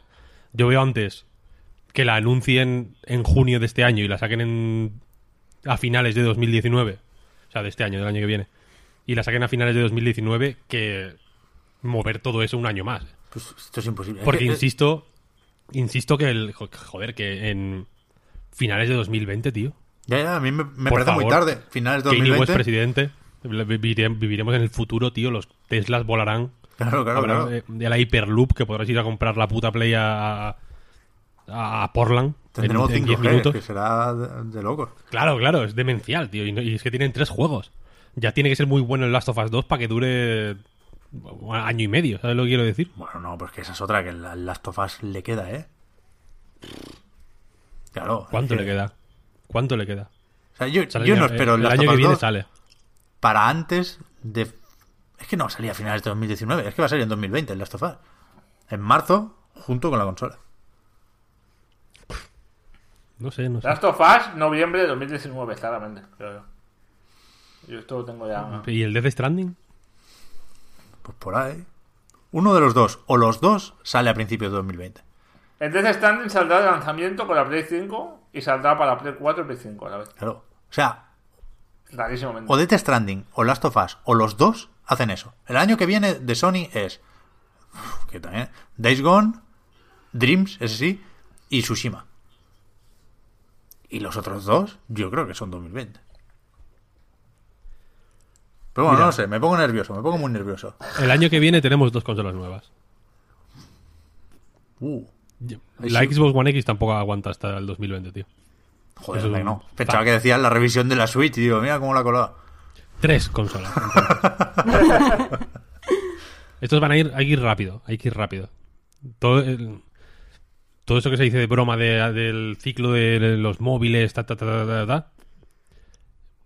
El, el iPad Pro ya les va a comer el culo un poco. Comer el culo. Uy. que ya les está pisando un poco los talones, ¿no? Está bien. Quiero decir que esto hay que ir hay que ir acelerando, hay que ir esto yo creo que es un ciclo de, de aceleración infinita del, del- consumo. Te presentan programas como de ir como de suscripción, ¿no? Como la, con el iPhone en Estados Unidos, creo que hay algo similar, ¿no? Que tú pagas X al mes y cuando sacan un iPhone nuevo te lo dan y ya, ¿no? Y tú devuelves el viejo, ahí pa pa pa pa pa pa. pa. Esto hay que meterse como una rueda infinita de, de, de- de comprar mierda nueva constantemente. Y es que yo ya digo, finales de 2020 es que no aguantan, tío. Yo estoy En finales de 2020 el iPad Pro eh, es que vas a poder vivir dentro, tío, como en las Pokéballs. es que, es que te lo, que te lo digo, tío. Si el iPad Pro ahora mismo es, ya es un mostrenco, es un bigardo. El año que viene, a finales de año que viene, el iPad Pro, joder, es que, es que va a ser, madre mía, va a ser como una Xbox, una Xbox One X, tío. Y, el, y a finales de 2020, joder, es que, es que no sé, es que va a echar a volar. Es que no, no, sé- no entiendes lo que te quiero decir. A mí, finales de 2020, sinceramente, me parece tardísimo, tardísimo, tardísimo. Que sí, que sí, que sí. Los ordenadores a finales de 2020, me cago en la hostia, tío. El, el- el- el Red Dead Redemption 2 va a aparecer los dibujos animados estos de los esqueletos bailando, tío. De los años 20, tío. es, que no, es que no sé, no sé. Yo lo veo tardísimo, la verdad, sinceramente. 2020 para sacar, sacar nada. Por eso digo que... No sé. Yo soy más partidario de, partidario de finales de 2019 o principios de 2020, aunque sea raro. Porque efectivamente es muy raro principios de 2019 y sabotearse un poco... Bueno, igual ni eso, ¿eh? igual es como, venga, en marzo ya está- sale la nueva, pero ahora la vieja está más barata, yo qué sé. Es que, es que tiene que ser eso. Si lo piensas, apuras un poco. El PlayStation Experience o la PlayStation Experience es a principios de diciembre. Ya, ya ha comprado la gente para el Black Friday. Metes una buena oferta en el Black Friday y. ¿No? Bajas de precio de forma oficial la consola a finales del año que viene. Te Y- sacas y- ahí unidades, tío, de tomar por culo, yo qué sé. Tiene que ser eso, ¿eh? Tiene que ser eso. Porque ya, o sea, 2020, todo 2020. Me pego un tiro, ¿sabes lo que quiero decir? Si tengo que estar jugando con la puta Play. Que, no- que hace un ruido que es, que es brutal, tío. Cada día hace más ruido. Ahí no- ya no me da la tele, tío. La tengo al 100 y casi no la escucho. Hostia, es que es demencial, ¿sabes lo que quiero decir? Ya. eh, Es que, joder, me he puesto a pensarlo, tío, y finales de 2020 es que, yo qué sé, igual estamos muertos, tío. Es que es tan, le- es tan lejos. Llevamos con estas putas consolas. O sea, yo vivía tres pisos más atrás. ¿Sabes lo que quiero decir? Me he mudado tres veces desde que me compré la Play 4. No puedo, no puedo, no puede ser, no puede ser. Yo estoy, te juro que ahora mismo estoy taquicárdico. Yo también, yo también. Yo me, me he venido arriba, tío. Estoy que no, no puedo, no puedo. Encima estoy comiendo almendras. Me están dando un, una, una energía ah, totalmente animal. Dejadle hablar a Marta, que es la voz de la calma, y nos dirá qué opinaría, porque la veo muy callada. ¿No es que se la suda todo? No, no, lo, lo que pasa es que no se, no se prevé con tantas razones como, lo hacéis vosotros. A mí, por ejemplo, lo que tú me has dicho, lo que tú has dicho del anuncio me parece normal. Yo también creo que lo van a anunciar el año que viene, porque si no se va a anunciar tantas cosas de nueva generación antes que la PlayStation 5 que van a quedar mm, eh, como, o sea, obsoleto de cara al público, no en realidad. Lo que pasa es que cuando después cuando has dicho, bueno, y la van a sacar, van a hacer el de este de Switch, de sacarlo eh, en temporada que no corresponde, a mí no me parece que Sony sea tan atrevido. No te lo puedo justificar, simplemente no tengo ese... Vibe. Claro, no, no, no veo a Sony haciendo ese tipo de cosas, con esa confianza en sí mismo. y- Hombre, de momento, se- de momento se han bajado de tres, que no está mal, ¿eh? Como, como Sí, pero no han sido los primeros, ni están... O sea, sí, ya. lo entiendo que es valiente, pero quizás lo que ha dicho Pepe, es que le ha pillado un poco sin nada que ofrecer como para hacer un buen espectáculo. Y... Pero no los veo que, que sean como, bueno, nosotros vamos a hacer una estrategia de marketing innovadora. Son agresivos, pero no innovador. Innovador siempre ha sido más Nintendo. Aunque Sony sea más... O sea, sepa crear marca con menos. No sé si se entiende.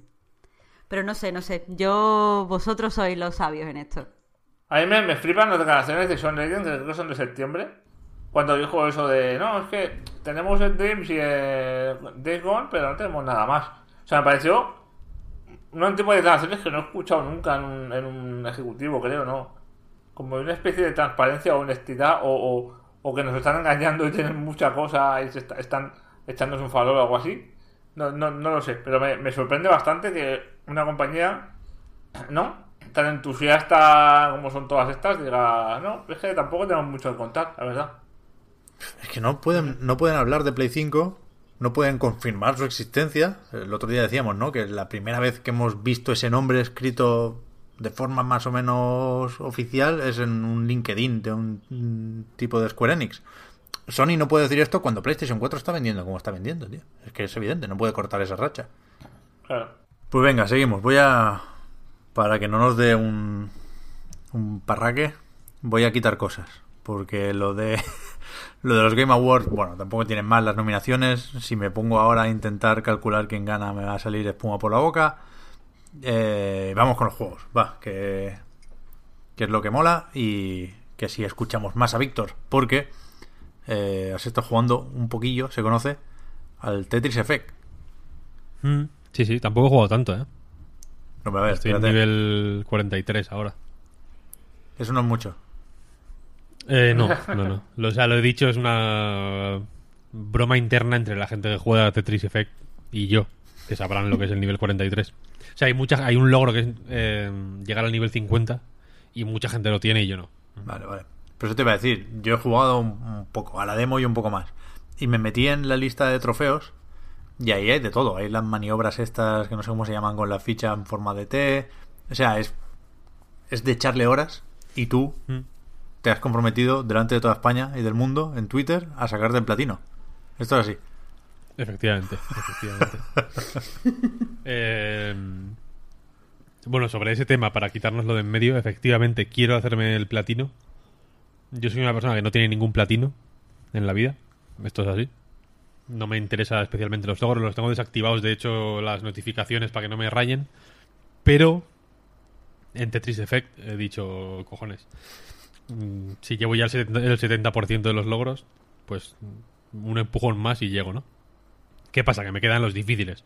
Hay uno que es hacer SS, que es el rango más alto que se puede sacar de según la puntuación, en todo lo que tenga eh, un grado, digamos. Y eso no lo voy a conseguir en la vida. Pero bueno, poco a poco. La cosa, la cuestión, Tetris Effect. eh, salió hace unos pocos días y es la última versión de de Tetris, que es un juego que imagino que no necesita ningún tipo de presentación.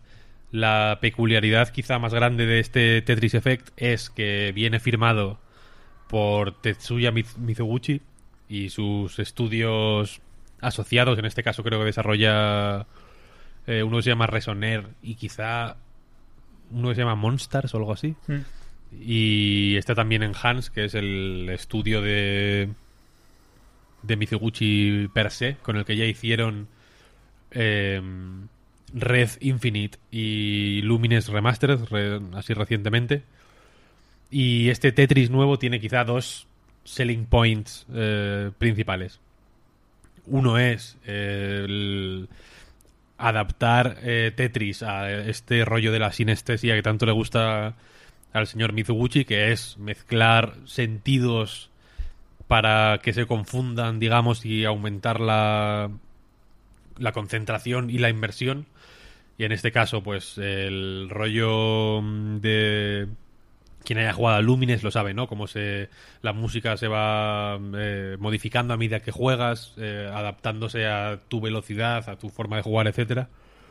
Y aquí ocurre lo mismo, con también un montón de efectos visuales, como en Lumines, de hecho, eh, cada nivel es una skin, digamos, que es una mezcla de banda sonora, efectos visuales y diseño de las piezas. Los, los mm, tetrominos o tetriminos o como se llamen.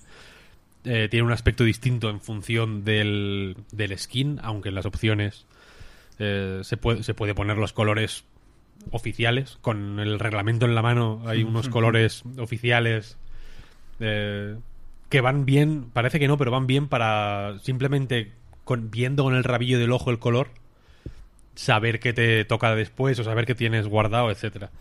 es que la, L para un lado o para el otro, eso es la ruina.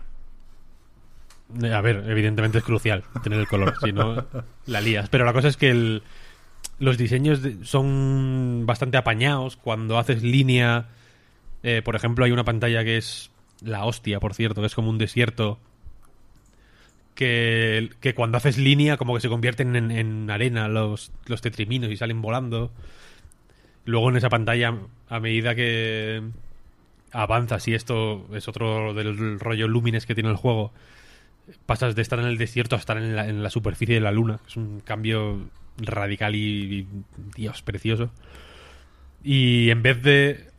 Eh, en este en el modo viaje, digamos, que es el en el que este rollo Lumines eh, está más presente, en lugar de ir aumentando de velocidad a medida que haces líneas, como, sea, como ha pasado en el Tetris de, toda la vida, desde la Game Boy hasta hasta el último que creo que era de Ubisoft, me parece, el último el último sí que yo jugué me parece que era de Ubisoft. Hmm. No sé. Creo que Electronic Arts tuvo alguno en móvil, ¿no? Eso iba a decir, no sé cómo estuvo en móviles, pero yo el último que recuerdo así de entrega oficial era aquel que, que tuvo que parchear Ubisoft porque iba mal de frames. Sí, sí, sí, sí, efectivamente. Que es historia pura de los videojuegos. Total, total. Eh, pues eso, en el modo viaje la cosa es que eh, en lugar de eso, ir subiendo la velocidad, digamos que sube y baja de velocidad en función de del de lo que ocurra en pantalla. Eh, no hay un, un, aumento gradual, sino que hay subidas y bajadas en función de la música, de lo que ocurre en el skin. Eh, en el análisis que publica en la Night, eh, comento el que más me impactó a mí cuando jugué por primera vez, que es uno que empieza como con antorchas sticky hacia los lados, formando un pasillo, como una movida como de pueblo indígena o de neonazis de Charlottesville y de pronto eh, y de pronto vas haciendo líneas, haciendo líneas, haciendo líneas. Hay una música así como de como de bongos y de tambores y tal, no sé qué, no sé cuál, y cuando llegas a cierto nivel de líneas estalla en erupción un volcán en el fondo, empiezan a caer las piezas a toda velocidad, el ritmo de la canción eh, aumenta, los tambores suenan más fuerte y es y eso unido a la vibración del mando, que es acojonante, es fuertísima. Yo nunca he visto vibrar el mando de la Play tan, tan fuerte, vibra como muy duro el cabrón. Y unido a eso, a la música, a los, los colores, a todo, pues es una sobrecarga sensorial eh, brutal. Y esta sobrecarga sensorial tiene más sentido si cabe eh, gracias a la otra peculiaridad del, de Tetris Effect que es la compatibilidad con PlayStation VR que básicamente lo que hace es mm, convertir este todo este mm, espectáculo de luces y música etcétera en algo envolvente no en y, y en fin que eso que cuando cuando estás en la luna estás en la luna cuando volcán está en erupción está en erupción por todos los lados cuando eh, hay una canción que se llama City Lights que es la hostia, es un pianillo ahí como. Eh, como en el Zelda cuando hay guardianes. Así como. Como un pianillo ahí loco. que, va. Que depende de los movimientos de las piezas y van pasando al, por los lados edificios y señales de. como Broadway Avenue, mierda así. Y si miras para los lados, pues estás rodeado de, de todo y es una cosa. Es una cosa estupenda. Yo creo que le tiene pillado el truco ya a, a la realidad virtual porque Red Infinite también es bastante la hostia, siendo el Red de toda la vida. Mm. Y, y este siendo el Tetris de toda la vida, porque al final, eh, aunque el modo viaje tiene, por ejemplo, la mecánica de la zona que es nueva, que básicamente es que pulsando R2 cuando hay una barra que, que se va llenando a medida que haces líneas, está suficientemente llena, el tiempo se para y puedes ir haciendo líneas, acumulándolas eh, en este en lo que te dure la barra, vaya, hasta que se vacíe, para en vez de hacer un máximo de cuatro líneas, hacer 8, 12, 16. Creo que el máximo son 20, que es pues todo el tablero hasta arriba del todo. Una pregunta, Víctor. Eh, yo llevo muchos años sin jugar a Tetris y ahora estoy jugando a este, estoy emocionadísimo con él. Parece mentira que un Tetris me pueda emocionar, pero está pasando. Eh, te, quería preguntar, ¿esto de guardarse la ficha? Creo que es con R1, no con E1. Mm. ¿Esto es canon o, o, sea, es super canon, vaya? Super canon, vale, vale. Que no recordaba esto de, Game Boy. en Game Boy no se podía. Vale, vale. Esto se añadió. Se ha incorporado y se ha quedado, ¿no? Digamos. Sí, no sé si tiene el de la Nintendo 64. No sé. Se, añadió a posteriori. Pero vaya, ahora mismo todos lo tienen y es una mecánica básica del Tetris. Es que además le da una profundidad estratégica, entre comillas, buenísima, ¿eh? Es, una, parece una tontería, pero joder. Me mm, está resultando súper útil para jugar. Yo supongo que hay mucha gente que llevará un tiempo sin jugar a Tetris. Y, y este, quizá más que el. Iba a decir más que Tetris DS, pero es que Tetris DS es muy bueno también. Pero quizá más que Puyo Puyo Tetris, que también. Eh, también es una buena versión de Tetris y que además incluye Puyo Puyo que está guay. O más que las mil y una versiones así un poco de baratillo que han ido saliendo, porque en móviles han salido algunas. El de Ubisoft ya digo que era de aquella manera. Tetris Ultimate, ¿se podía llamar? Mm, creo que sí. sí. ¿Me suena? Eh, e, este en concreto es una muy buena oportunidad para volver a Tetris y a, y a vibrarla, vaya. Yo aparte me he picado muchísimo en las tablas de puntuaciones. Estoy el 200 del mundo. ¿Qué va? Joder, chaval. En, el modo maratón. Yo vi tus piques en Twitter con Paula García y, y Miguel eh, Muerto que, que, han mencionado antes y, y, flipaba con las puntuaciones. ¿eh? Yo me sentía tan subnormal jugando que, que, decidí dejar el, modo este maratón y me fui al viaje y me lo paso muy bien. Claro, o sea, el modo viaje es. Eh, bueno, en difícil es bastante complicado, tiene su miga, vaya, pero en normal o en principiante es una, una experiencia fantástica, vaya. No. Como. Esto me, lo tengo que pensar muy bien antes de decirlo. quizá no cuenta una historia, pero a nivel narrativo, digamos, lo que hacen con las imágenes y con la música y con y con el subir y bajar de la música es, es de, o sea, del ritmo es alucinante, vaya. Realmente terminas, cuando terminas la un área, digamos, que son una serie de cuatro, cinco, seis niveles seguidos, acabas como, joder, en plan, Dios, ¿a dónde, a dónde he ido? Ellos lo llaman un viaje por el universo. Y luego, aparte, la calidad de la música me está pareciendo increíble. O sea, la, canción del, del, modo maratón, que creo que es siempre la misma, esta de Every passing day the wind blows stronger. Eh, ya he cantado, ¿ves? Hacía... Un tiempo, ¿eh? Es que sí, sí, me, el Tetris me, me ha empujado a ello. Ya sabía yo que me faltaba algo. Me ha faltado que me hiciera por detrás. Pum, pum, pum, psh, pum. Pero bueno, ya se entiende. Esa canción me parece de lo mejor del año y, o sea, de las mejores canciones que he escuchado este año, fuera de los videojuegos incluso. O sea, me tiene enamorado. Hay otra canción, creo que es la del desierto, que son como gritos tribales de una mujer así de fondo. Es increíble esa es canción. increíble, es que la, la música es acojonante. Me dan ganas de llorar El- mientras juego. En el, o sea, hay canciones bonitas, hay canciones frenéticas, hay canciones...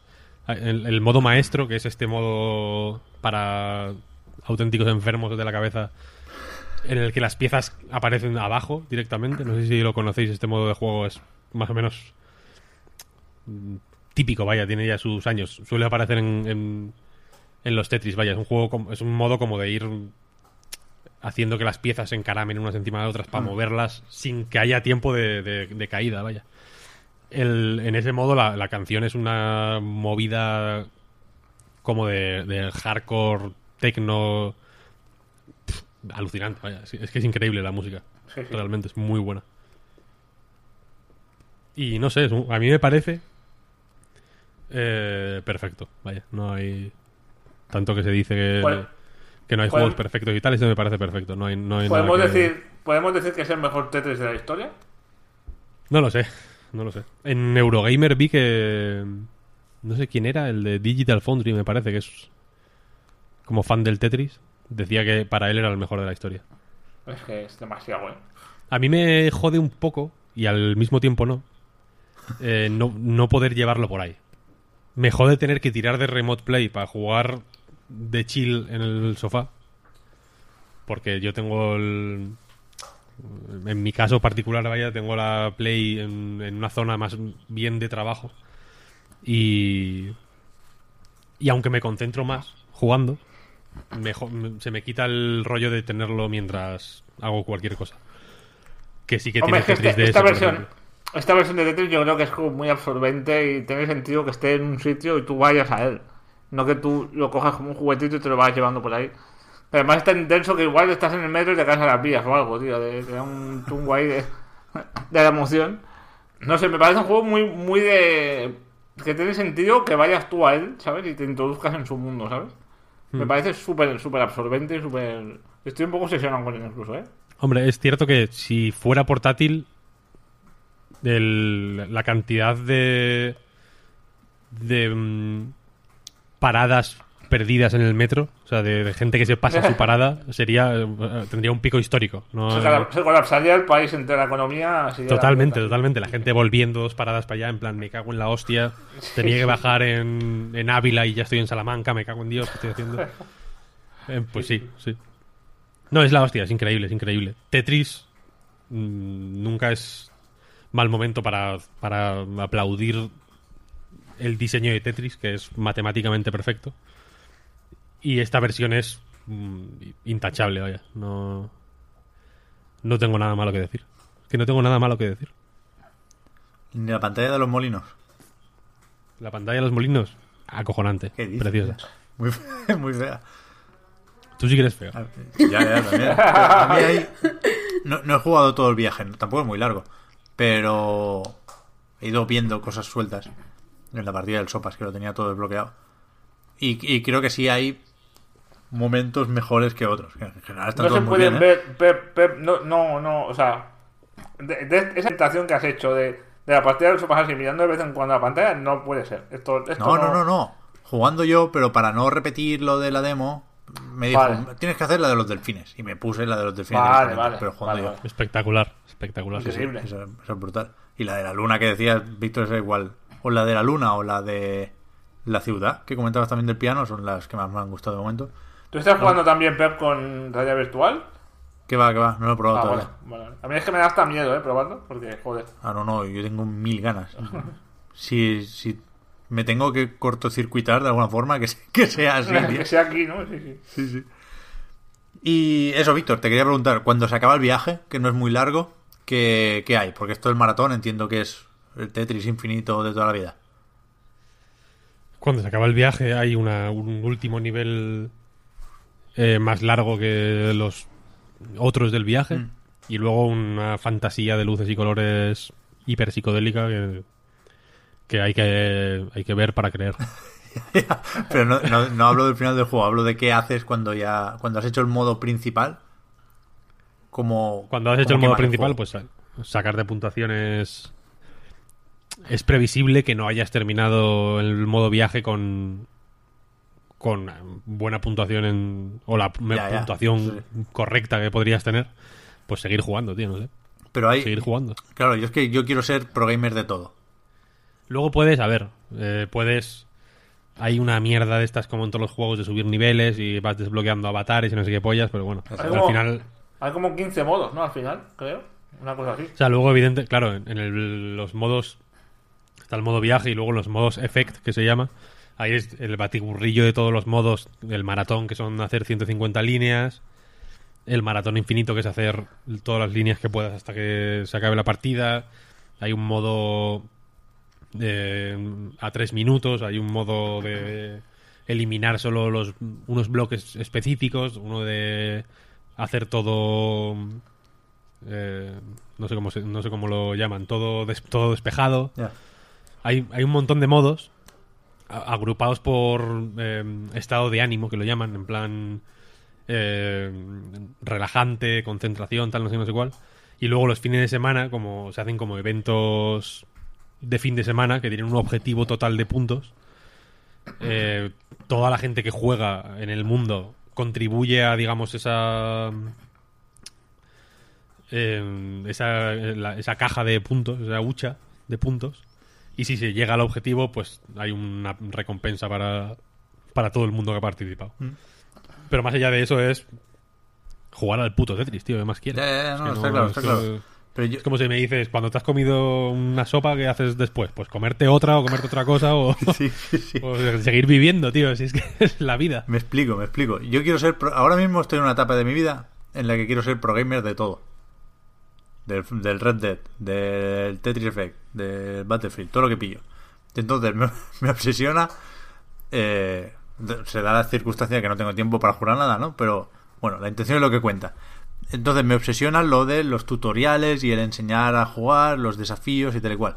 Si ves una partida del Tetris en a nivel pro, la gente deja unos huecos que tú puedes pensar que aquello eh, se han liado, ha hecho una mala jugada, pero luego te hace una pirula con la T, casi siempre es con la T, que, que, que los dejan loco. O apuran muchísimo llenando de piezas y dan por hecho que les va a salir una de las rectas. No sé si, si saben de alguna forma que efectivamente toca una recta, más allá de la que se puedan guardar. ¿Sabes? Las- No sé. Sí, sí, sí. O sea, las piezas no salen en el mismo orden, pero cada X piezas siempre sale la misma. Mm, O sea, cada X de cada 10, échale, una es la recta siempre. No sabes cuándo va a salir, pero sabes que va a salir. No, no, no es este rollo de que de cara o cruz mm, Ya. de 50% de que puede salir cara eh, mil veces si tiras la moneda mil veces. ¿Y esto ¿sabes? te lo dicen en algún lado? ¿El juego hay un manual? O sea, yo siempre pongo el ejemplo del cubo de Rubik. Yo no sé hacer un, un cubo de Rubik, pero...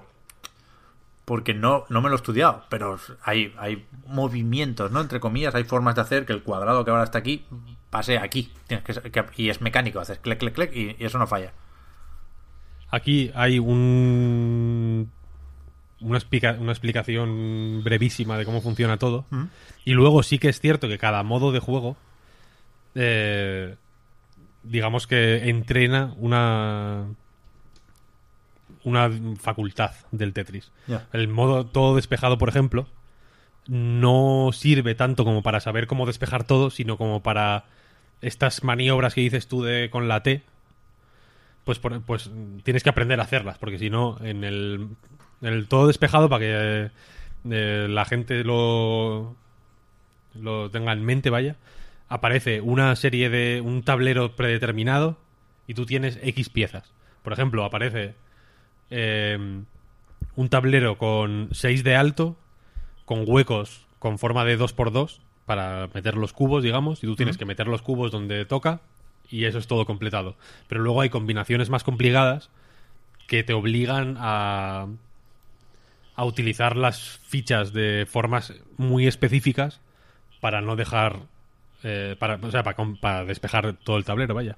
Y haciendo estas mierdas, pues aprendes, por ejemplo, que si tienes eh, una torre y tienes dos huecos, eh, las piezas en forma de L son muy útiles si las metes de tal, de tal manera que vas, en vez de tener que, digamos, invertir las líneas en crear otra torre pequeñita, pequeñita, pequeñita, puedes meter las Ls y e ir haciendo, digamos, est- estrechando ese hueco hasta poder ir haciendo Tetris, Tetris, Tetris.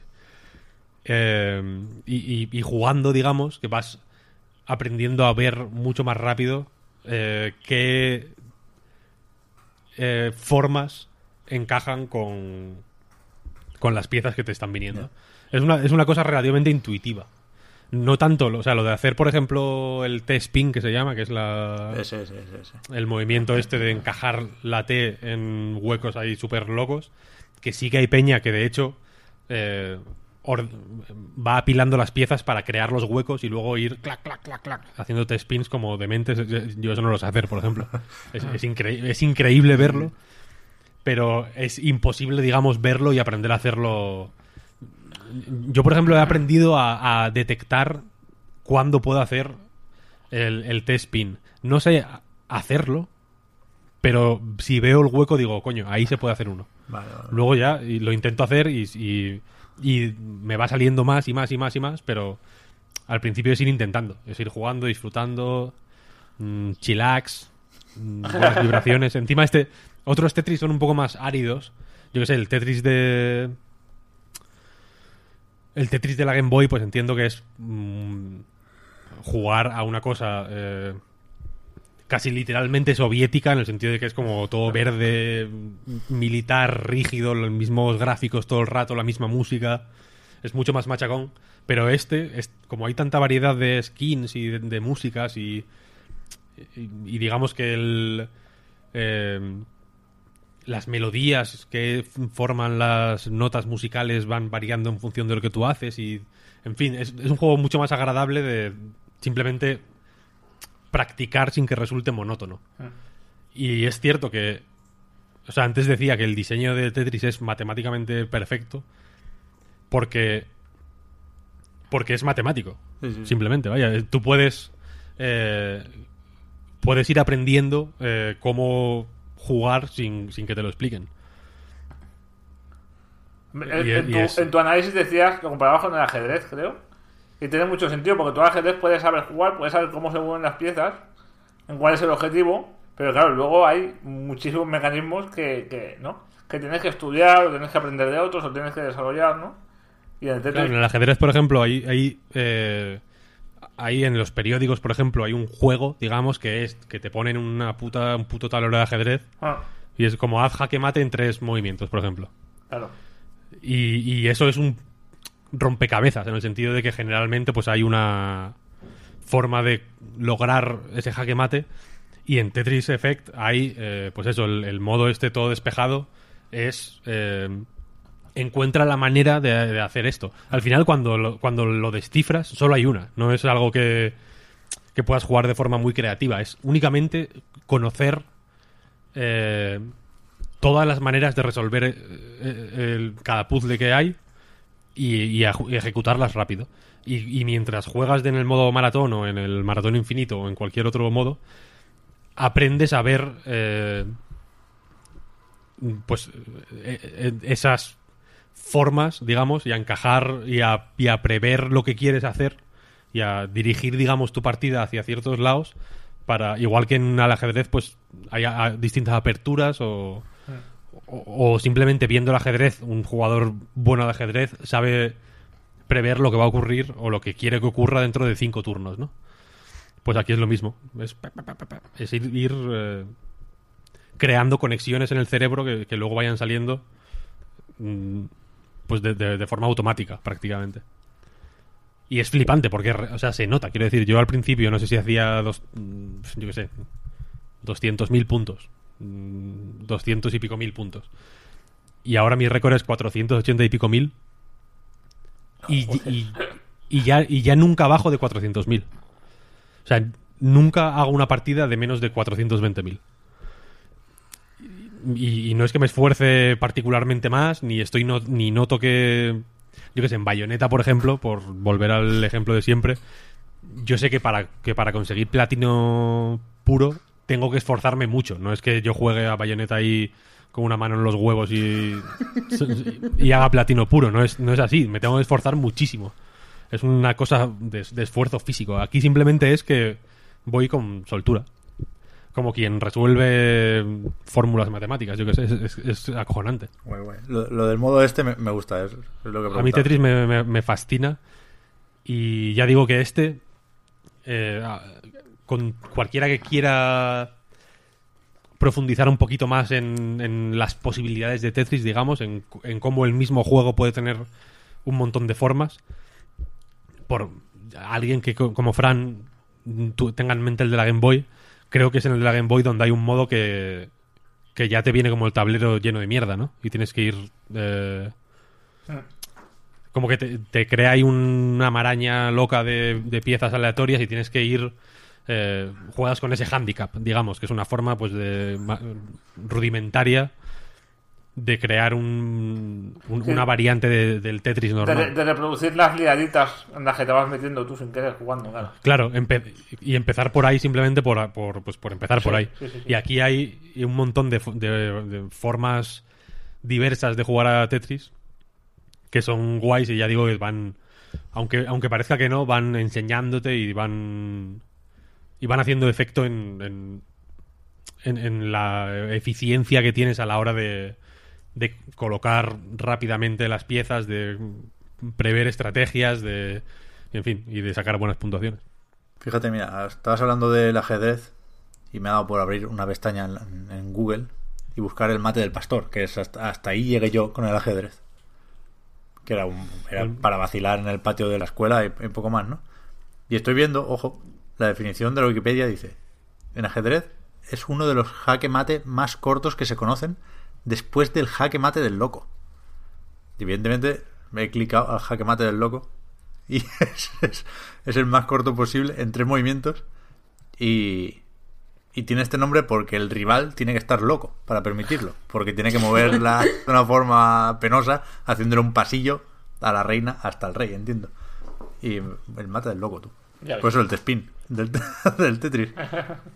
No, el, el, el ajedrez yo recuerdo que tenía como mucho conocimiento de ajedrez en su día porque me hizo una puta colección de ajedrez de Dragon Ball. Hostia. Ay, esa la tenía mi hermano. Que te, daba- Claro que- te van dando las figuritas y, Sí. y después un libro con jugadas. Claro, claro, claro. Y te daban como pues como todas las putas colecciones, vaya, cada fascículo era como un cachico del libro y luego podías eh, encargar las tapas para formar un libro en, en condiciones. Lo tengo en casa todavía, vaya. Y, y de- y yo de niño hacía ajedrez en el colegio y todo. Una maravilla. Pues vamos con, sin dejar el ritmo y la música, vamos con los tambores. Un poco, que a mí me interesa. Lo del... Espérate que lo tengo en otra pestaña. Taiko no Tatsujin. Que lo avanzaste, Marta, la semana pasada. Vamos a aclarar, porque no sé hasta qué punto todo el mundo lo sabe, que ahora han salido mm, al mismo tiempo dos, el de PlayStation 4 y el de Switch, y que comparten cosas mecánicas y tipo de juego, desde luego, también gran parte de la lista de canciones, pero son juegos distintos. El de Play 4 es Drum Session y el de Switch es Drum and Fun.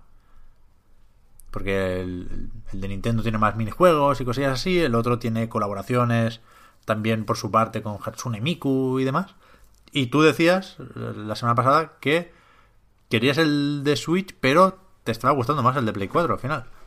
Sí, sí, eh, yo probé, o sea, yo cuando, cuando lo anunciaron, yo ya quería el de Switch, me parecía un juego que le iba a la Switch como un guante. Pero me desilusioné mucho probando la demo, porque a mí lo que me hacía ilusión era mover, mover los Joy-Con como si fueran baquetas, ya que mm, preveía que no iba a tener acceso al tambor y además hace mucho ruido. O sea, ya lo había probado el tambor y hacía mucho ruido, entonces digo, venga, con las baquetas, pero van regular. Y intenté jugarlo con la consola, eh, o sea, en modo portátil, y es muy incómodo. Entonces, esto lo, lo expliqué la semana pasada, pero en la, en la prórroga. Entonces, pues como que estaba un poco desencantada con el juego, Y me he hecho al final con el de Play y no vea, no vea qué vicio. o sea, me viene bien que Víctor haya estado hablando del Tetris Effect, porque a ver, no digo que el Taiko sea mejor juego, no lo es, pero también te consigue meter en el flow este de que no puedes parar de jugar, no puedes, o sea, llega un punto, si estás jugando ya en nivel difícil o haciéndote ya para terminar los bingos difíciles, en el que ni siquiera ves las notas. O sea, tú ves como un chorretón y pulsas los botones como por instinto, no me siento estar pensando lo que viene. Y es como, eso, lo tiene súper, o sea, el llevarte ahí, súper conseguido. Pero nada, a ver, pues cuento un poco. El juego es un juego de, ritmo. Tú lo. O sea, y tienes eh, dos notas, vas a tener que tocar dos notas, unas rojas, unas azules. Y a veces tienes que tocar rojas y azules grandes que se hace pulsando. Mm, o sea, en vez de las rojas es un botón, las azules es otro botón. Pues las doble, las grandes son pulsando dos botones para rojas, dos botones para azul. Que es súper sencillo. Te sale. Tú seleccionas una de las canciones, seleccionas la dificultad y después te sale como una barrita que se va moviendo al ritmo de la música y eh, cuando llega la nota pues tienes que pulsarla. Puedes hacerla bien o puedes hacerlo hacerla vale, que es el cómo se llama cuando lo hace regu o fallarla.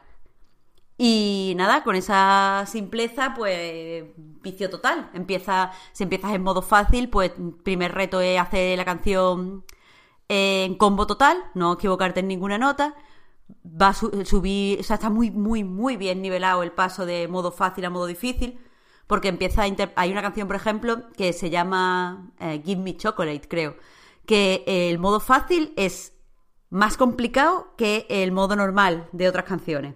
Entonces como que va muy bien llevándote a explorar entre los diferentes modos, que no es, porque yo soy muy rígida muchas veces jugando y digo, venga, hasta que no tenga todas las canciones en modo fáciles, no me meto a hacerlas en modo normal o no me meto a hacerlas en modo difícil. Aquí te, te anima un montón a explorar. Y tiene, como ha dicho Pep, colaboraciones, que son algunas canciones, eh, yo qué sé, la de Doraemon. Puedes competir contra Doraemon. O sea, Una duda. Dime, dime. ¿Esta de Give Me Chocolate? Sí. ¿Es de Baby Metal? Es de Baby Metal. Dios, temazo. Es un temazo, pero es.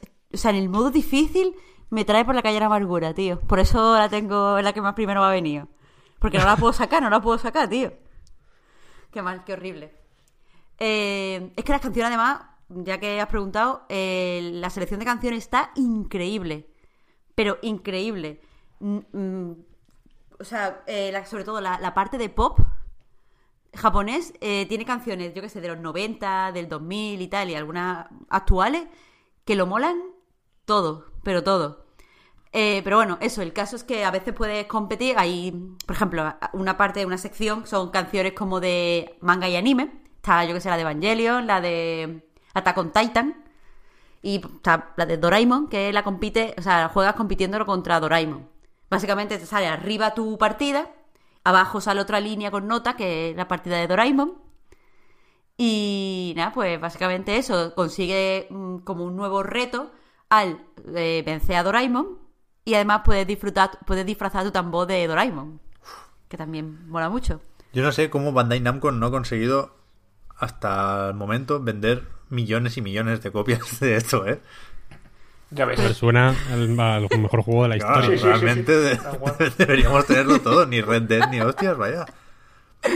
No, pero joder, es que, es un vicio, es un vicio. Y a ver, es que eso no no me parece perfecto, perfecto, porque yo soy ultra mega fan de, Lowen Dance. y estaba pensando en estos datos, ¿eh? Es que, es que es un, o sea, a mí el Lowen Dance me, me flipa. Porque me, me gustan los juegos de ritmo, pero es que ese es un juego de ritmo que además, yo qué sé, el hecho de, jugarlo con el palito de la 3D, de la DS y tal, es bestial. Te eh, pone a prueba. Claro, además tiene una serie de notas como la de tener que desplazar o la de tener que pulsar intermitentemente que me, parece que añaden mucha gracia al juego. Pero vamos, no, no es por eso. A mí la razón por la que el Taiko no me convence tanto como el Owen es porque el Owen tiene como mm, cierta dosis de humor en las historias que te cuenta. Sí. Y el taiko no, es totalmente arcade. Inicias la partida, si lo estás haciendo muy bien, pues sales más muñequete así como celebrando tu buen hacer. Bailando es muy adorable todo, Pero, pero es eso, no, no tiene nada que te distraiga. Es darle a las notas y se acabó. Eh, para irte, como para viciarte más, vaya, para animarte a superarte, eh, tienes una especie de, de bingo, que son retos que tienes que completar dentro de cada canción. Por ejemplo, hace un combo de más de 30 toques, hace más de tantos puntos, hacerla sin ningún error, una serie de cosas.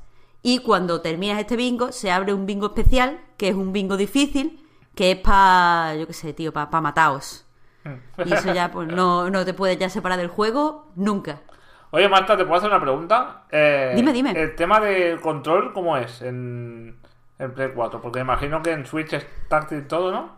O como tú dices, ¿no? No. Con, los, con el movimiento de los Joy-Cons, pero en, en PlayStation 4, mm, en- ¿qué están? ¿Los botones de arriba o cómo funciona? A ver, tanto, tanto en PlayStation, esta vez me lo he mirado, Fran, no me has pillado a contrapié. ¿eh? te lo digo. Eh, tanto en, Playsta- en PlayStation como en, en Switch, tú puedes configurar los botones como quieras. Muy bien. Te, te sugieren, eh, si no me equivoco, dos opciones, como que estas son las más cómodas, y dentro de la que tú selecciones, aparte, tiene otra opción, a ver cómo os lo explico. Mm, por ejemplo, yo tengo las, las notas azules en los gatillos. Porque me, me parece más fácil para no tener que. Porque muchas veces, os lo, creo que lo he comentado ya en el podcast, me duele la muñeca Sí. si tengo que girar mucho los botones jugando. Entonces, eh, yo, las- yo tengo las notas azules en los gatillos. O sea, normalmente le doy con el gatillo derecho. Eh, ahí cuando es doble le doy con los dos a la vez. Y después tengo la- las notas rojas, las tengo en X y en la cruceta, o sea, cuando es doble, le doy a X y a la cruceta eh, en, el, en el que está hacia la derecha. Esa es la configuración que yo tengo puesto, que es la que es eh, dentro de la básica, yo la, yo la lo utilizo así. Pero también podría, por ejemplo, usar las rojas donde las hago y las azules hacia abajo. O sea, dándole abajo nada más en la cruceta. Y jugar todo el tiempo así. Ah, eh, Te sugiere otras configuraciones en las que solo tienes que usar una parte del mando. Y después te da la posibilidad de que tú pongas como quieres que sea cada, cada una de las notas. Y como lo último. O sea, ma- mapear, mapear una función de cada botón, ¿no? Como se haría en, Exacto. en la o opción sea, de accesibilidad. Vale, vale. Si tú no quieres jugar con solo la parte derecha y quieres otra cosa, lo puedes poner. y ya vale. como lo último que he visto en... Esto no, este en concreto no lo he probado. Como que lo he visto haciéndolo la gente en streaming. Es que puedes poner que las notas dobles las hagas solamente dándole a un botón. O sea, como quitar la, de- la funcionalidad de tener que darle a dos botones a la vez para hacer la nota doble. Y aún así te cuenta. Ah, está bien. Pues Sí, está, sí, está está guay que sea tan adaptable, porque son juegos muy, muy exigentes, ¿no? Al final. Sí, es. ah, ah, claro, tienes, ah, llega un punto que tienes que jugar rapidísimo. Claro, Entonces, cuanto más. lo- o sea, no solo para la gente que tiene ya problemas a lo mejor de movilidad, sino para, mm, para el usuario normal, cuanto más cómodo estés, mejor. Lo puedes hacer absolutamente como quieras. En Switch también. Lo que pasa es que ya os digo que yo lo probé jugando en, en portátil y es que no me gustó porque no están cómodos los botones para jugar, mm, no sé si se dice especular. O sea, como para pulsar algo especular no están a la misma altura los botones. Ajá. Ya, claro. Y me, me, me mareaba mucho, se me movían los, los dedos y tal. En PlayStation se hace solo. Y ya os digo que es uno de estos juegos en el que al final no te das cuenta que estás pulsando los botones de lo metido que estás. Ya ves. Pero, hostia, hay que jugar con el tambor. Es que. A mí me vienen ¿Sabes todos, los vídeos de recreativos japoneses ahí, la gente vibrándola. Y me- es que de verdad me, me parece un. Un tiro en el pie que, que Bandai Namco no haya distribuido esto de otra forma, vaya, que ya lo comentamos, que era exclusivo en game y en su tienda, está agotado en todos los lados, solo eh, está disponible el tambor de Switch, tienes que mirar de importar o ver qué haces para comprar uno de Hori para Play 4. Es difícil, vaya, jugar a este juego con un tambor en Europa ahora mismo. Y Pep que hace mucho ruido el tambor, ¿eh? Bueno, pero es que O sea, los, tambores, decir- los tambores se supone que tienen que hacer ruido. Yo qué sé. Claro, pero como en el Donkey Konga y como en las maracas Claro. del Samba de Amigo, hay que volver a eso. Hay que... Pero el Donkey Konga era un, sonido precioso de- con, la, con la palma de la mano. Claro, pues y esto también. Sí, sí, este su- suena muy guay, o sea, suena auténtico.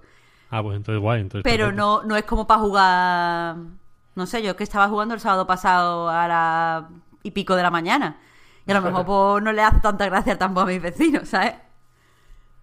Nos invitas a jugar, tío. Y ya está. Vamos, una fiesta de taiko. Claro, claro. No, pues, está, está fabuloso. Ojalá. Lo que pasa es que eh, sí que es cierto que es muy, muy, muy difícil de conseguir. Yo, de hecho, lo quería haber encargado para Switch, pero cuando fui. O sea, parte de mi disolución también parto- partió de que está hiper mega agotado. Y es carísimo. Es que han traído Dicho. dos copias y, y ya está, ¿no? Y se han vendido el primer día, joder. Qué mal. Normal, normal. Me sorprende mucho, Total, has mencionado antes, el, antes el Wendland, me sorprende mucho que no haya más vidilla de, de Osuta o de la versión americana que era Elite Beat Que solo- Elite Beat Agent es una caca footy. A mí me flipa O sea, también, ¿eh? Me gustan los Pero dos, que ¿eh? las canciones, Fran, las canciones. Joder, canciones de Madonna y de Queen que quieres, tío. Son muy graciosas. Pero que no pegan con la imagen, con, con las historias que te están contando, tan Bah. japonesas. A mí me parece muy simpático, ¿eh? Los tengo mucho cariño a los dos, la verdad.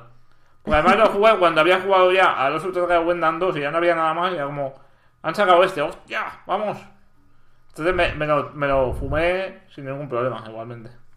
Y además son juegos como muy de culto. Hay mucha gente que los recuerda con mucho cariño. Hay gente que dice que es el mejor juego de, de 3DS o bueno, de, de, de DS y tal. Y me sorprende que no se les esté dando más, ¿no? Más continuidad. Es que es rarísimo. Lo que pasa es que también te digo que no sé si yo estaría dispuesta a jugar a, a un No Wendan de Switch. Ah, Porque claro, claro, claro. mm, yo al, al final, mm, a ver, no porque las, las, eh, las DS son súper resistentes, pero yo apuñalaba la pantalla como si no hubiera mañana.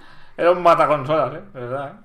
Pero total, tío, si es que yo me acuerdo y, y, y haberme visto Migue de- y decir, pero Marta, mm, por favor, ¿sabes? Calma- de sufrir. No, ya ves. Claro, claro. Y es que no veas, ¿sabes? La pantalla esta última que se ve todo el mundo que te ayuda, rollo Sí. Dragon Ball. Sí, sí. Yo ahí estaba emocionadísima. Sí, sí, sí. Y ahora eso lo traen en Switch y yo no sé hasta qué punto me atrevería. Yo odio para, para pagarlo de la nube. Te dan una- un motivo. Claro, claro. Y yo. no- mm, yo no sé. Yo es que no, no puedo tocar la pantalla de la Switch. Le tengo mucho miedo. Y eso que, que me encantaría tener una Wendan. Porque para mí es el mejor juego de ritmo, pero total. Lo tiene todo lo que podemos pedir a un juego de ritmo. Ah. Pero el segundo puede ser Taiko perfectamente, también lo digo. Joder, me estaba vin- viniendo arriba y ahora mismo estoy en Play Asia llorando porque hay un pack también del juego de Play 4 con el tambor que está agotado. Ay, Dios. No quieres nuestro De dinero. que- Esto es lo más grave. Qué injusticia, Esto- qué injusticia. No hay E3, no hay tambores. ya- no nos queda nada, tú. A ver qué. O sea, a ver si lo remontamos con las preguntitas. Digo, A ver, a ver. porque vuelve Víctor, vuelven las preguntitas y a ver si vuelve el ánimo. Porque esto no puede ser. Pues mira, te comento. Una persona anónima nos pregunta, ¿cómo sois tan guapos? Hostia. Esto se pregunta sin Hombre, esto anonimato. se tendría que preguntar a nuestros padres. En todo caso. Hombre, yo me cuido. también, también se nota. También se nota. Bueno, es verdad Otra que persona anónima. Dejemos de, de hablar de nosotros. Hu- Huyamos de la vanidad. Nos dice, un juego para reír, un juego para llorar, un juego para pensar. Entiendo que es uno de cada, ¿no? No, Hombre, sí, claro. no, no es un haiku, vaya, ¿qué quiero decir? Bueno, para seguir, como has dicho, perdón. Uno para reír, uno para llorar y uno para pensar. Vale, me lanzo, ¿eh? Uno para reír, Chuchel. Uno para llorar, Tetris. Aunque llorar de, de alegría, ¿no? Tetris Effect. Y uno para pensar, pues The Witness. Joder, muy bien. Damn. Yo es que no quiero decir los de siempre, no quiero decir el Journey, el de las Guardian y compañía. pero Así es que voy a decir, emociona mucho. para reír, Psychonauts, que el otro día me acordé que está en desarrollo el 2 y me llevó una pequeña alegría. Para llorar, ya me he quedado, ¿eh? Pues sin el, sin el fumito, sin el fumito me quedo... Con el Crackdown 3 yo creo que, que da para ganas de También, es verdad. Ah, no, pero vamos a intentar decirlo en serio. Sí. No, no puedo, porque me ha venido Shenmue 3. No, lo de... Final Fantasy, Final Fantasy 7, tío. ¿Sí, tú crees? No. Con la PlayStation Classic ahí. Sí, tío, en, en inglés. No, es que al final no, no, no puedo no puedo salirme de los tópicos. Para llorar eh, The Last Guardian y para pensar Journey. Dicho esto, se vale repetir porque, porque si no va a ser esto complicado. Sí, tío, no hay. No hay. Es es que no hay más, tío. Es que que- quería meter el bayoneta, Víctor, o el Nuclear Throne, que por, por poder se puede, ¿no? Pero ya que nos han hecho una pregunta así medio poética, Yo voy a decir un juego para reír, Capitán Toad. Aunque sea una risa. eh, Tierna, ¿no? su- sutil, claro, una risa de ternura de, de, joder, qué bonito. es un juego para sonreír, el Capitán Toad. Es para sonreír, efectivamente. Eh, para llorar.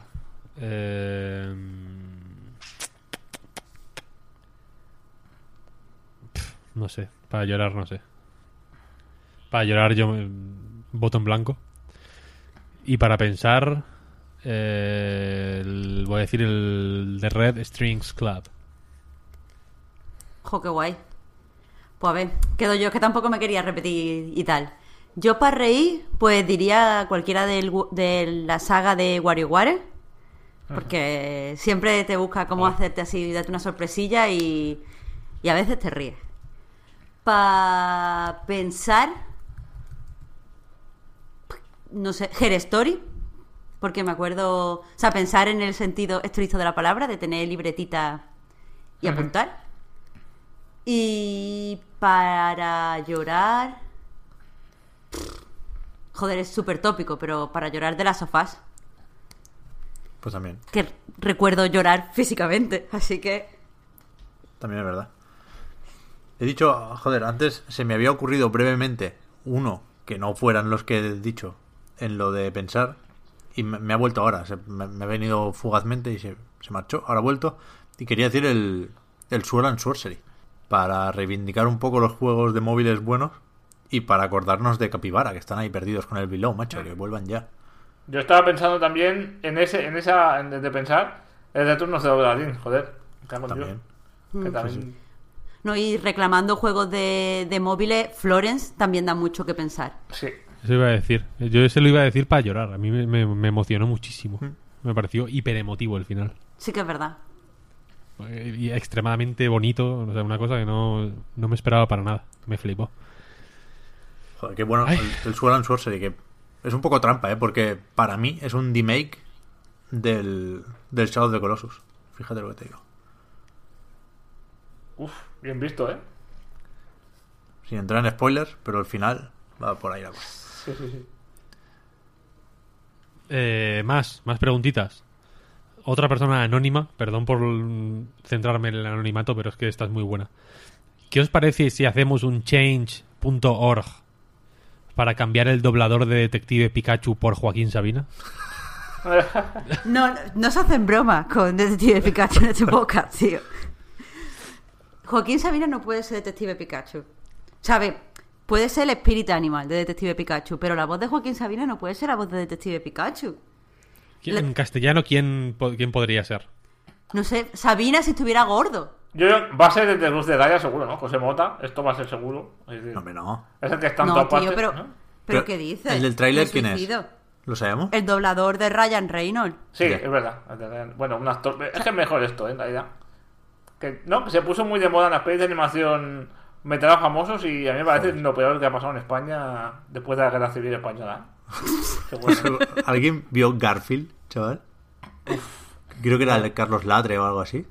La madre de... Sí, hostia, sí. No la vi, pero he visto trozos. Sí, sí. Guau, yo fui al cine a ver eso, chaval. Era horrible, horrible, horrible. Sí, sí. En cualquier caso, tenemos- oye, aquí hay, un- hay una peor, ¿eh, Pep? ¿No te acuerdas del espantatiburones? no lo he visto. Fernando, Te- Fernando Tejero, tío. ¿En serio? En el papel, en el papel de Will Smith. Bueno, señores, pero es que si nos ponemos mamarrachos, yo no lo he visto. Pero por lo que me han dicho, eh, Alaska y Mario doblan a no sé quién en Doraemon.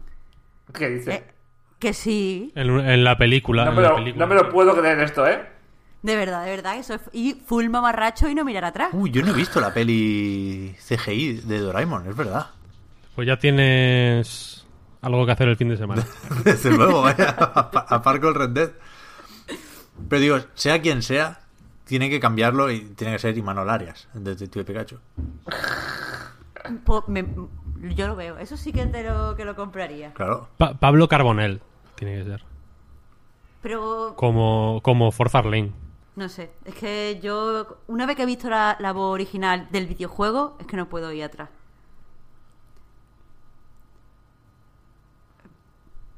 Este problema no lo vamos a arreglar aquí y ahora. Mira que otras veces hemos, hemos solucionado temas importantes, pero hostia, aquí no. Grabasteis, Víctor y Marta, una pildorita sobre esto, pero para, para no mandar a todo el mundo ahí. Opinión rápida del tráiler, a mí, a mí me flipa.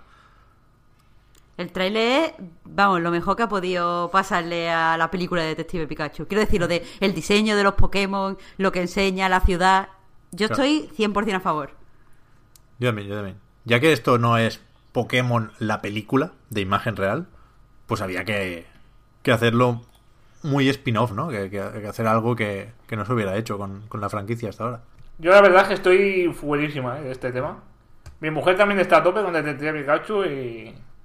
Y a mí es que... uf, mm, me, me, me- me chocó un poco el, el aspecto de Pikachu, ¿no? Y, y, y la... Porque primero vi el trailer en, en, en inglés y luego lo vi en castellano. Y con el Comor ese... ¿Sabes? Con eso, con eso me ganaron un poco ya, ¿eh? Estoy un poco más a... Estoy más moderado ya. Entonces, no sé, no sé qué haré. Pero, en principio, mm, es un, es un. Me parece una peli atrevidísima, ¿no? Súper valiente, vamos. Sí. Claro, eso, tú, tú no la mires con prejuicio, Fran. Abre, abre tu mente y tu corazón. Es que, yo, es, que yo, es que yo aprecio mucho mis prejuicios, Marta. es, que, es que son parte de mí, ¿sabes? Entonces, están ahí por algo también. Pero en fin, que lo disfrutéis, no que lo esperáis mucho, ya me conformo. Pues muy bien. Pues con eso yo creo que podemos ir terminando porque llevamos ya un rato, vaya, y, y tenemos que irnos a jugar, a comer también, pero desde luego a jugar a muchas cosas, porque ya digo, la semana que viene están los que no han entrado esta semana, que, que- que tenemos entre manos, como son. Ojo, eh, ojo al programa de la semana que viene, que espero que no se vaya nadie del E3, porque si no, no cabemos. Está Battlefield 5, Fallout 76, Hitman 2 y Spiro Reignited Trilogy. Esto es seguro, no, no por nada, sino porque, insisto, ya los tenemos y son los que estamos jugando, pero no le hemos dado lo suficiente como para traerlos hoy aquí. Y no sé si me dejo alguno más, no sé si hay algún juego u otra cosa que tengáis por ahí a comentar ahora, antes de irnos. Pues mira, yo voy a comentar algo. Eh, como, como sabréis, eh, tenemos eh, una editorial con la que publicamos libros magníficos. Uno de ellos es Identidad Gamer, escrito por Daniel Muriel. Y tengo que hacer eh, promoción de próximas fechas, porque tenemos eventos el día 22 de noviembre en Bilbao, en la librería Luis Michel, eh, haremos una presentación con Daniel, con Coldo Gutiérrez de Cactus, Sabin para los veteranos de A Night eh, y conmigo mismo. El 29 eh, en Madrid con Daniel y conmigo en la Neo Mudéjar, un sitio fenomenal. Y el 30 en la en el campus de Getafe de la Carlos III. Haremos una charla sobre el libro, sobre la identidad gamer y sobre más eh, movidas. Y tenéis toda la información en patreon.com barra nightreload, en www.anightgames.com, en www.twitter.com barra anightgames, en www.elpaís.com barra, barra cultura y en todos los lados, en todos los lados. Muy bien, muy bien. Creo que has puesto una W de más en el país, ¿eh? Igual da error 404. Es para que no, es para no darles clics. Vale, vale. está bien, está bien. Pues eso, gente. Entonces ya solo nos queda una cosa, que es recordar que tanto el podcast Reload como anightgames.com son proyectos que se mantienen gracias a vuestras generosas aportaciones, que también usamos, por cierto, para hacer libricos y cosas así, que, que está muy bien. Y pues para devolveros ese gran favor, ese apoyo, tenéis ahora los patrons un ratito más de podcast en la prórroga. Y al resto os invito, os emplazo a ese programa de la semana que viene, que ya digo, viene, viene cargadito. De aquí palmamos con los GOTI, de aquí con los rumores y las filtraciones de la Next Gen, que si el Reggae dice que el Metroid no sé qué... Esto es no parar. Esto es no parar. Puah, puah. Muchas gracias a todos. Gracias, Víctor, de nuevo, Marta, Fran. Gracias a todos. Caribú, Pep. Caribú. Caribú. A ver, a ver, si, adivin- a ver si adivináis qué idioma es este. Caribú, Pep. ¿Eso no son unos dibujos de un niño medio calvo, tío? También. También, también. Pero en este caso, Caribú es de nada en Swahili, chaval. ¿En serio? Te lo juro. Estás cada día más ambicioso, Lo, Fran. Sí, lo has sí, rep- ya. Increíble. lo has repasado, Fran, esta vez. Le he pasado, esta vez no, no pone traducción de. De caracteres chinos. qué, Hostia puta. La cagada del año, eh. Qué bueno. Estuvo bien, estuvo bien. Pues eso, hasta la próxima. Chao, chao. Hasta luego. Adiós.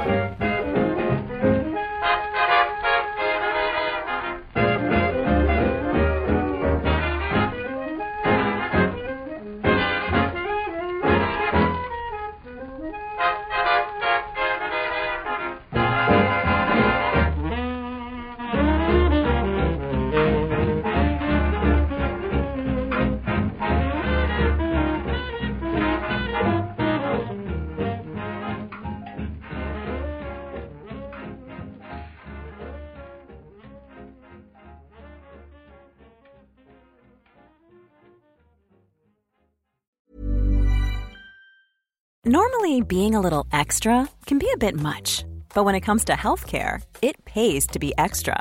And United Healthcare makes it easy with Health Protector Guard fixed indemnity insurance plans. Underwritten by Golden Rule Insurance Company, they supplement your primary plan, helping you manage out of pocket costs without the usual requirements and restrictions like deductibles and enrollment periods. So when it comes to covering your medical bills, you can feel good about being a little extra. Visit uh1.com to find the Health Protector Guard plan for you.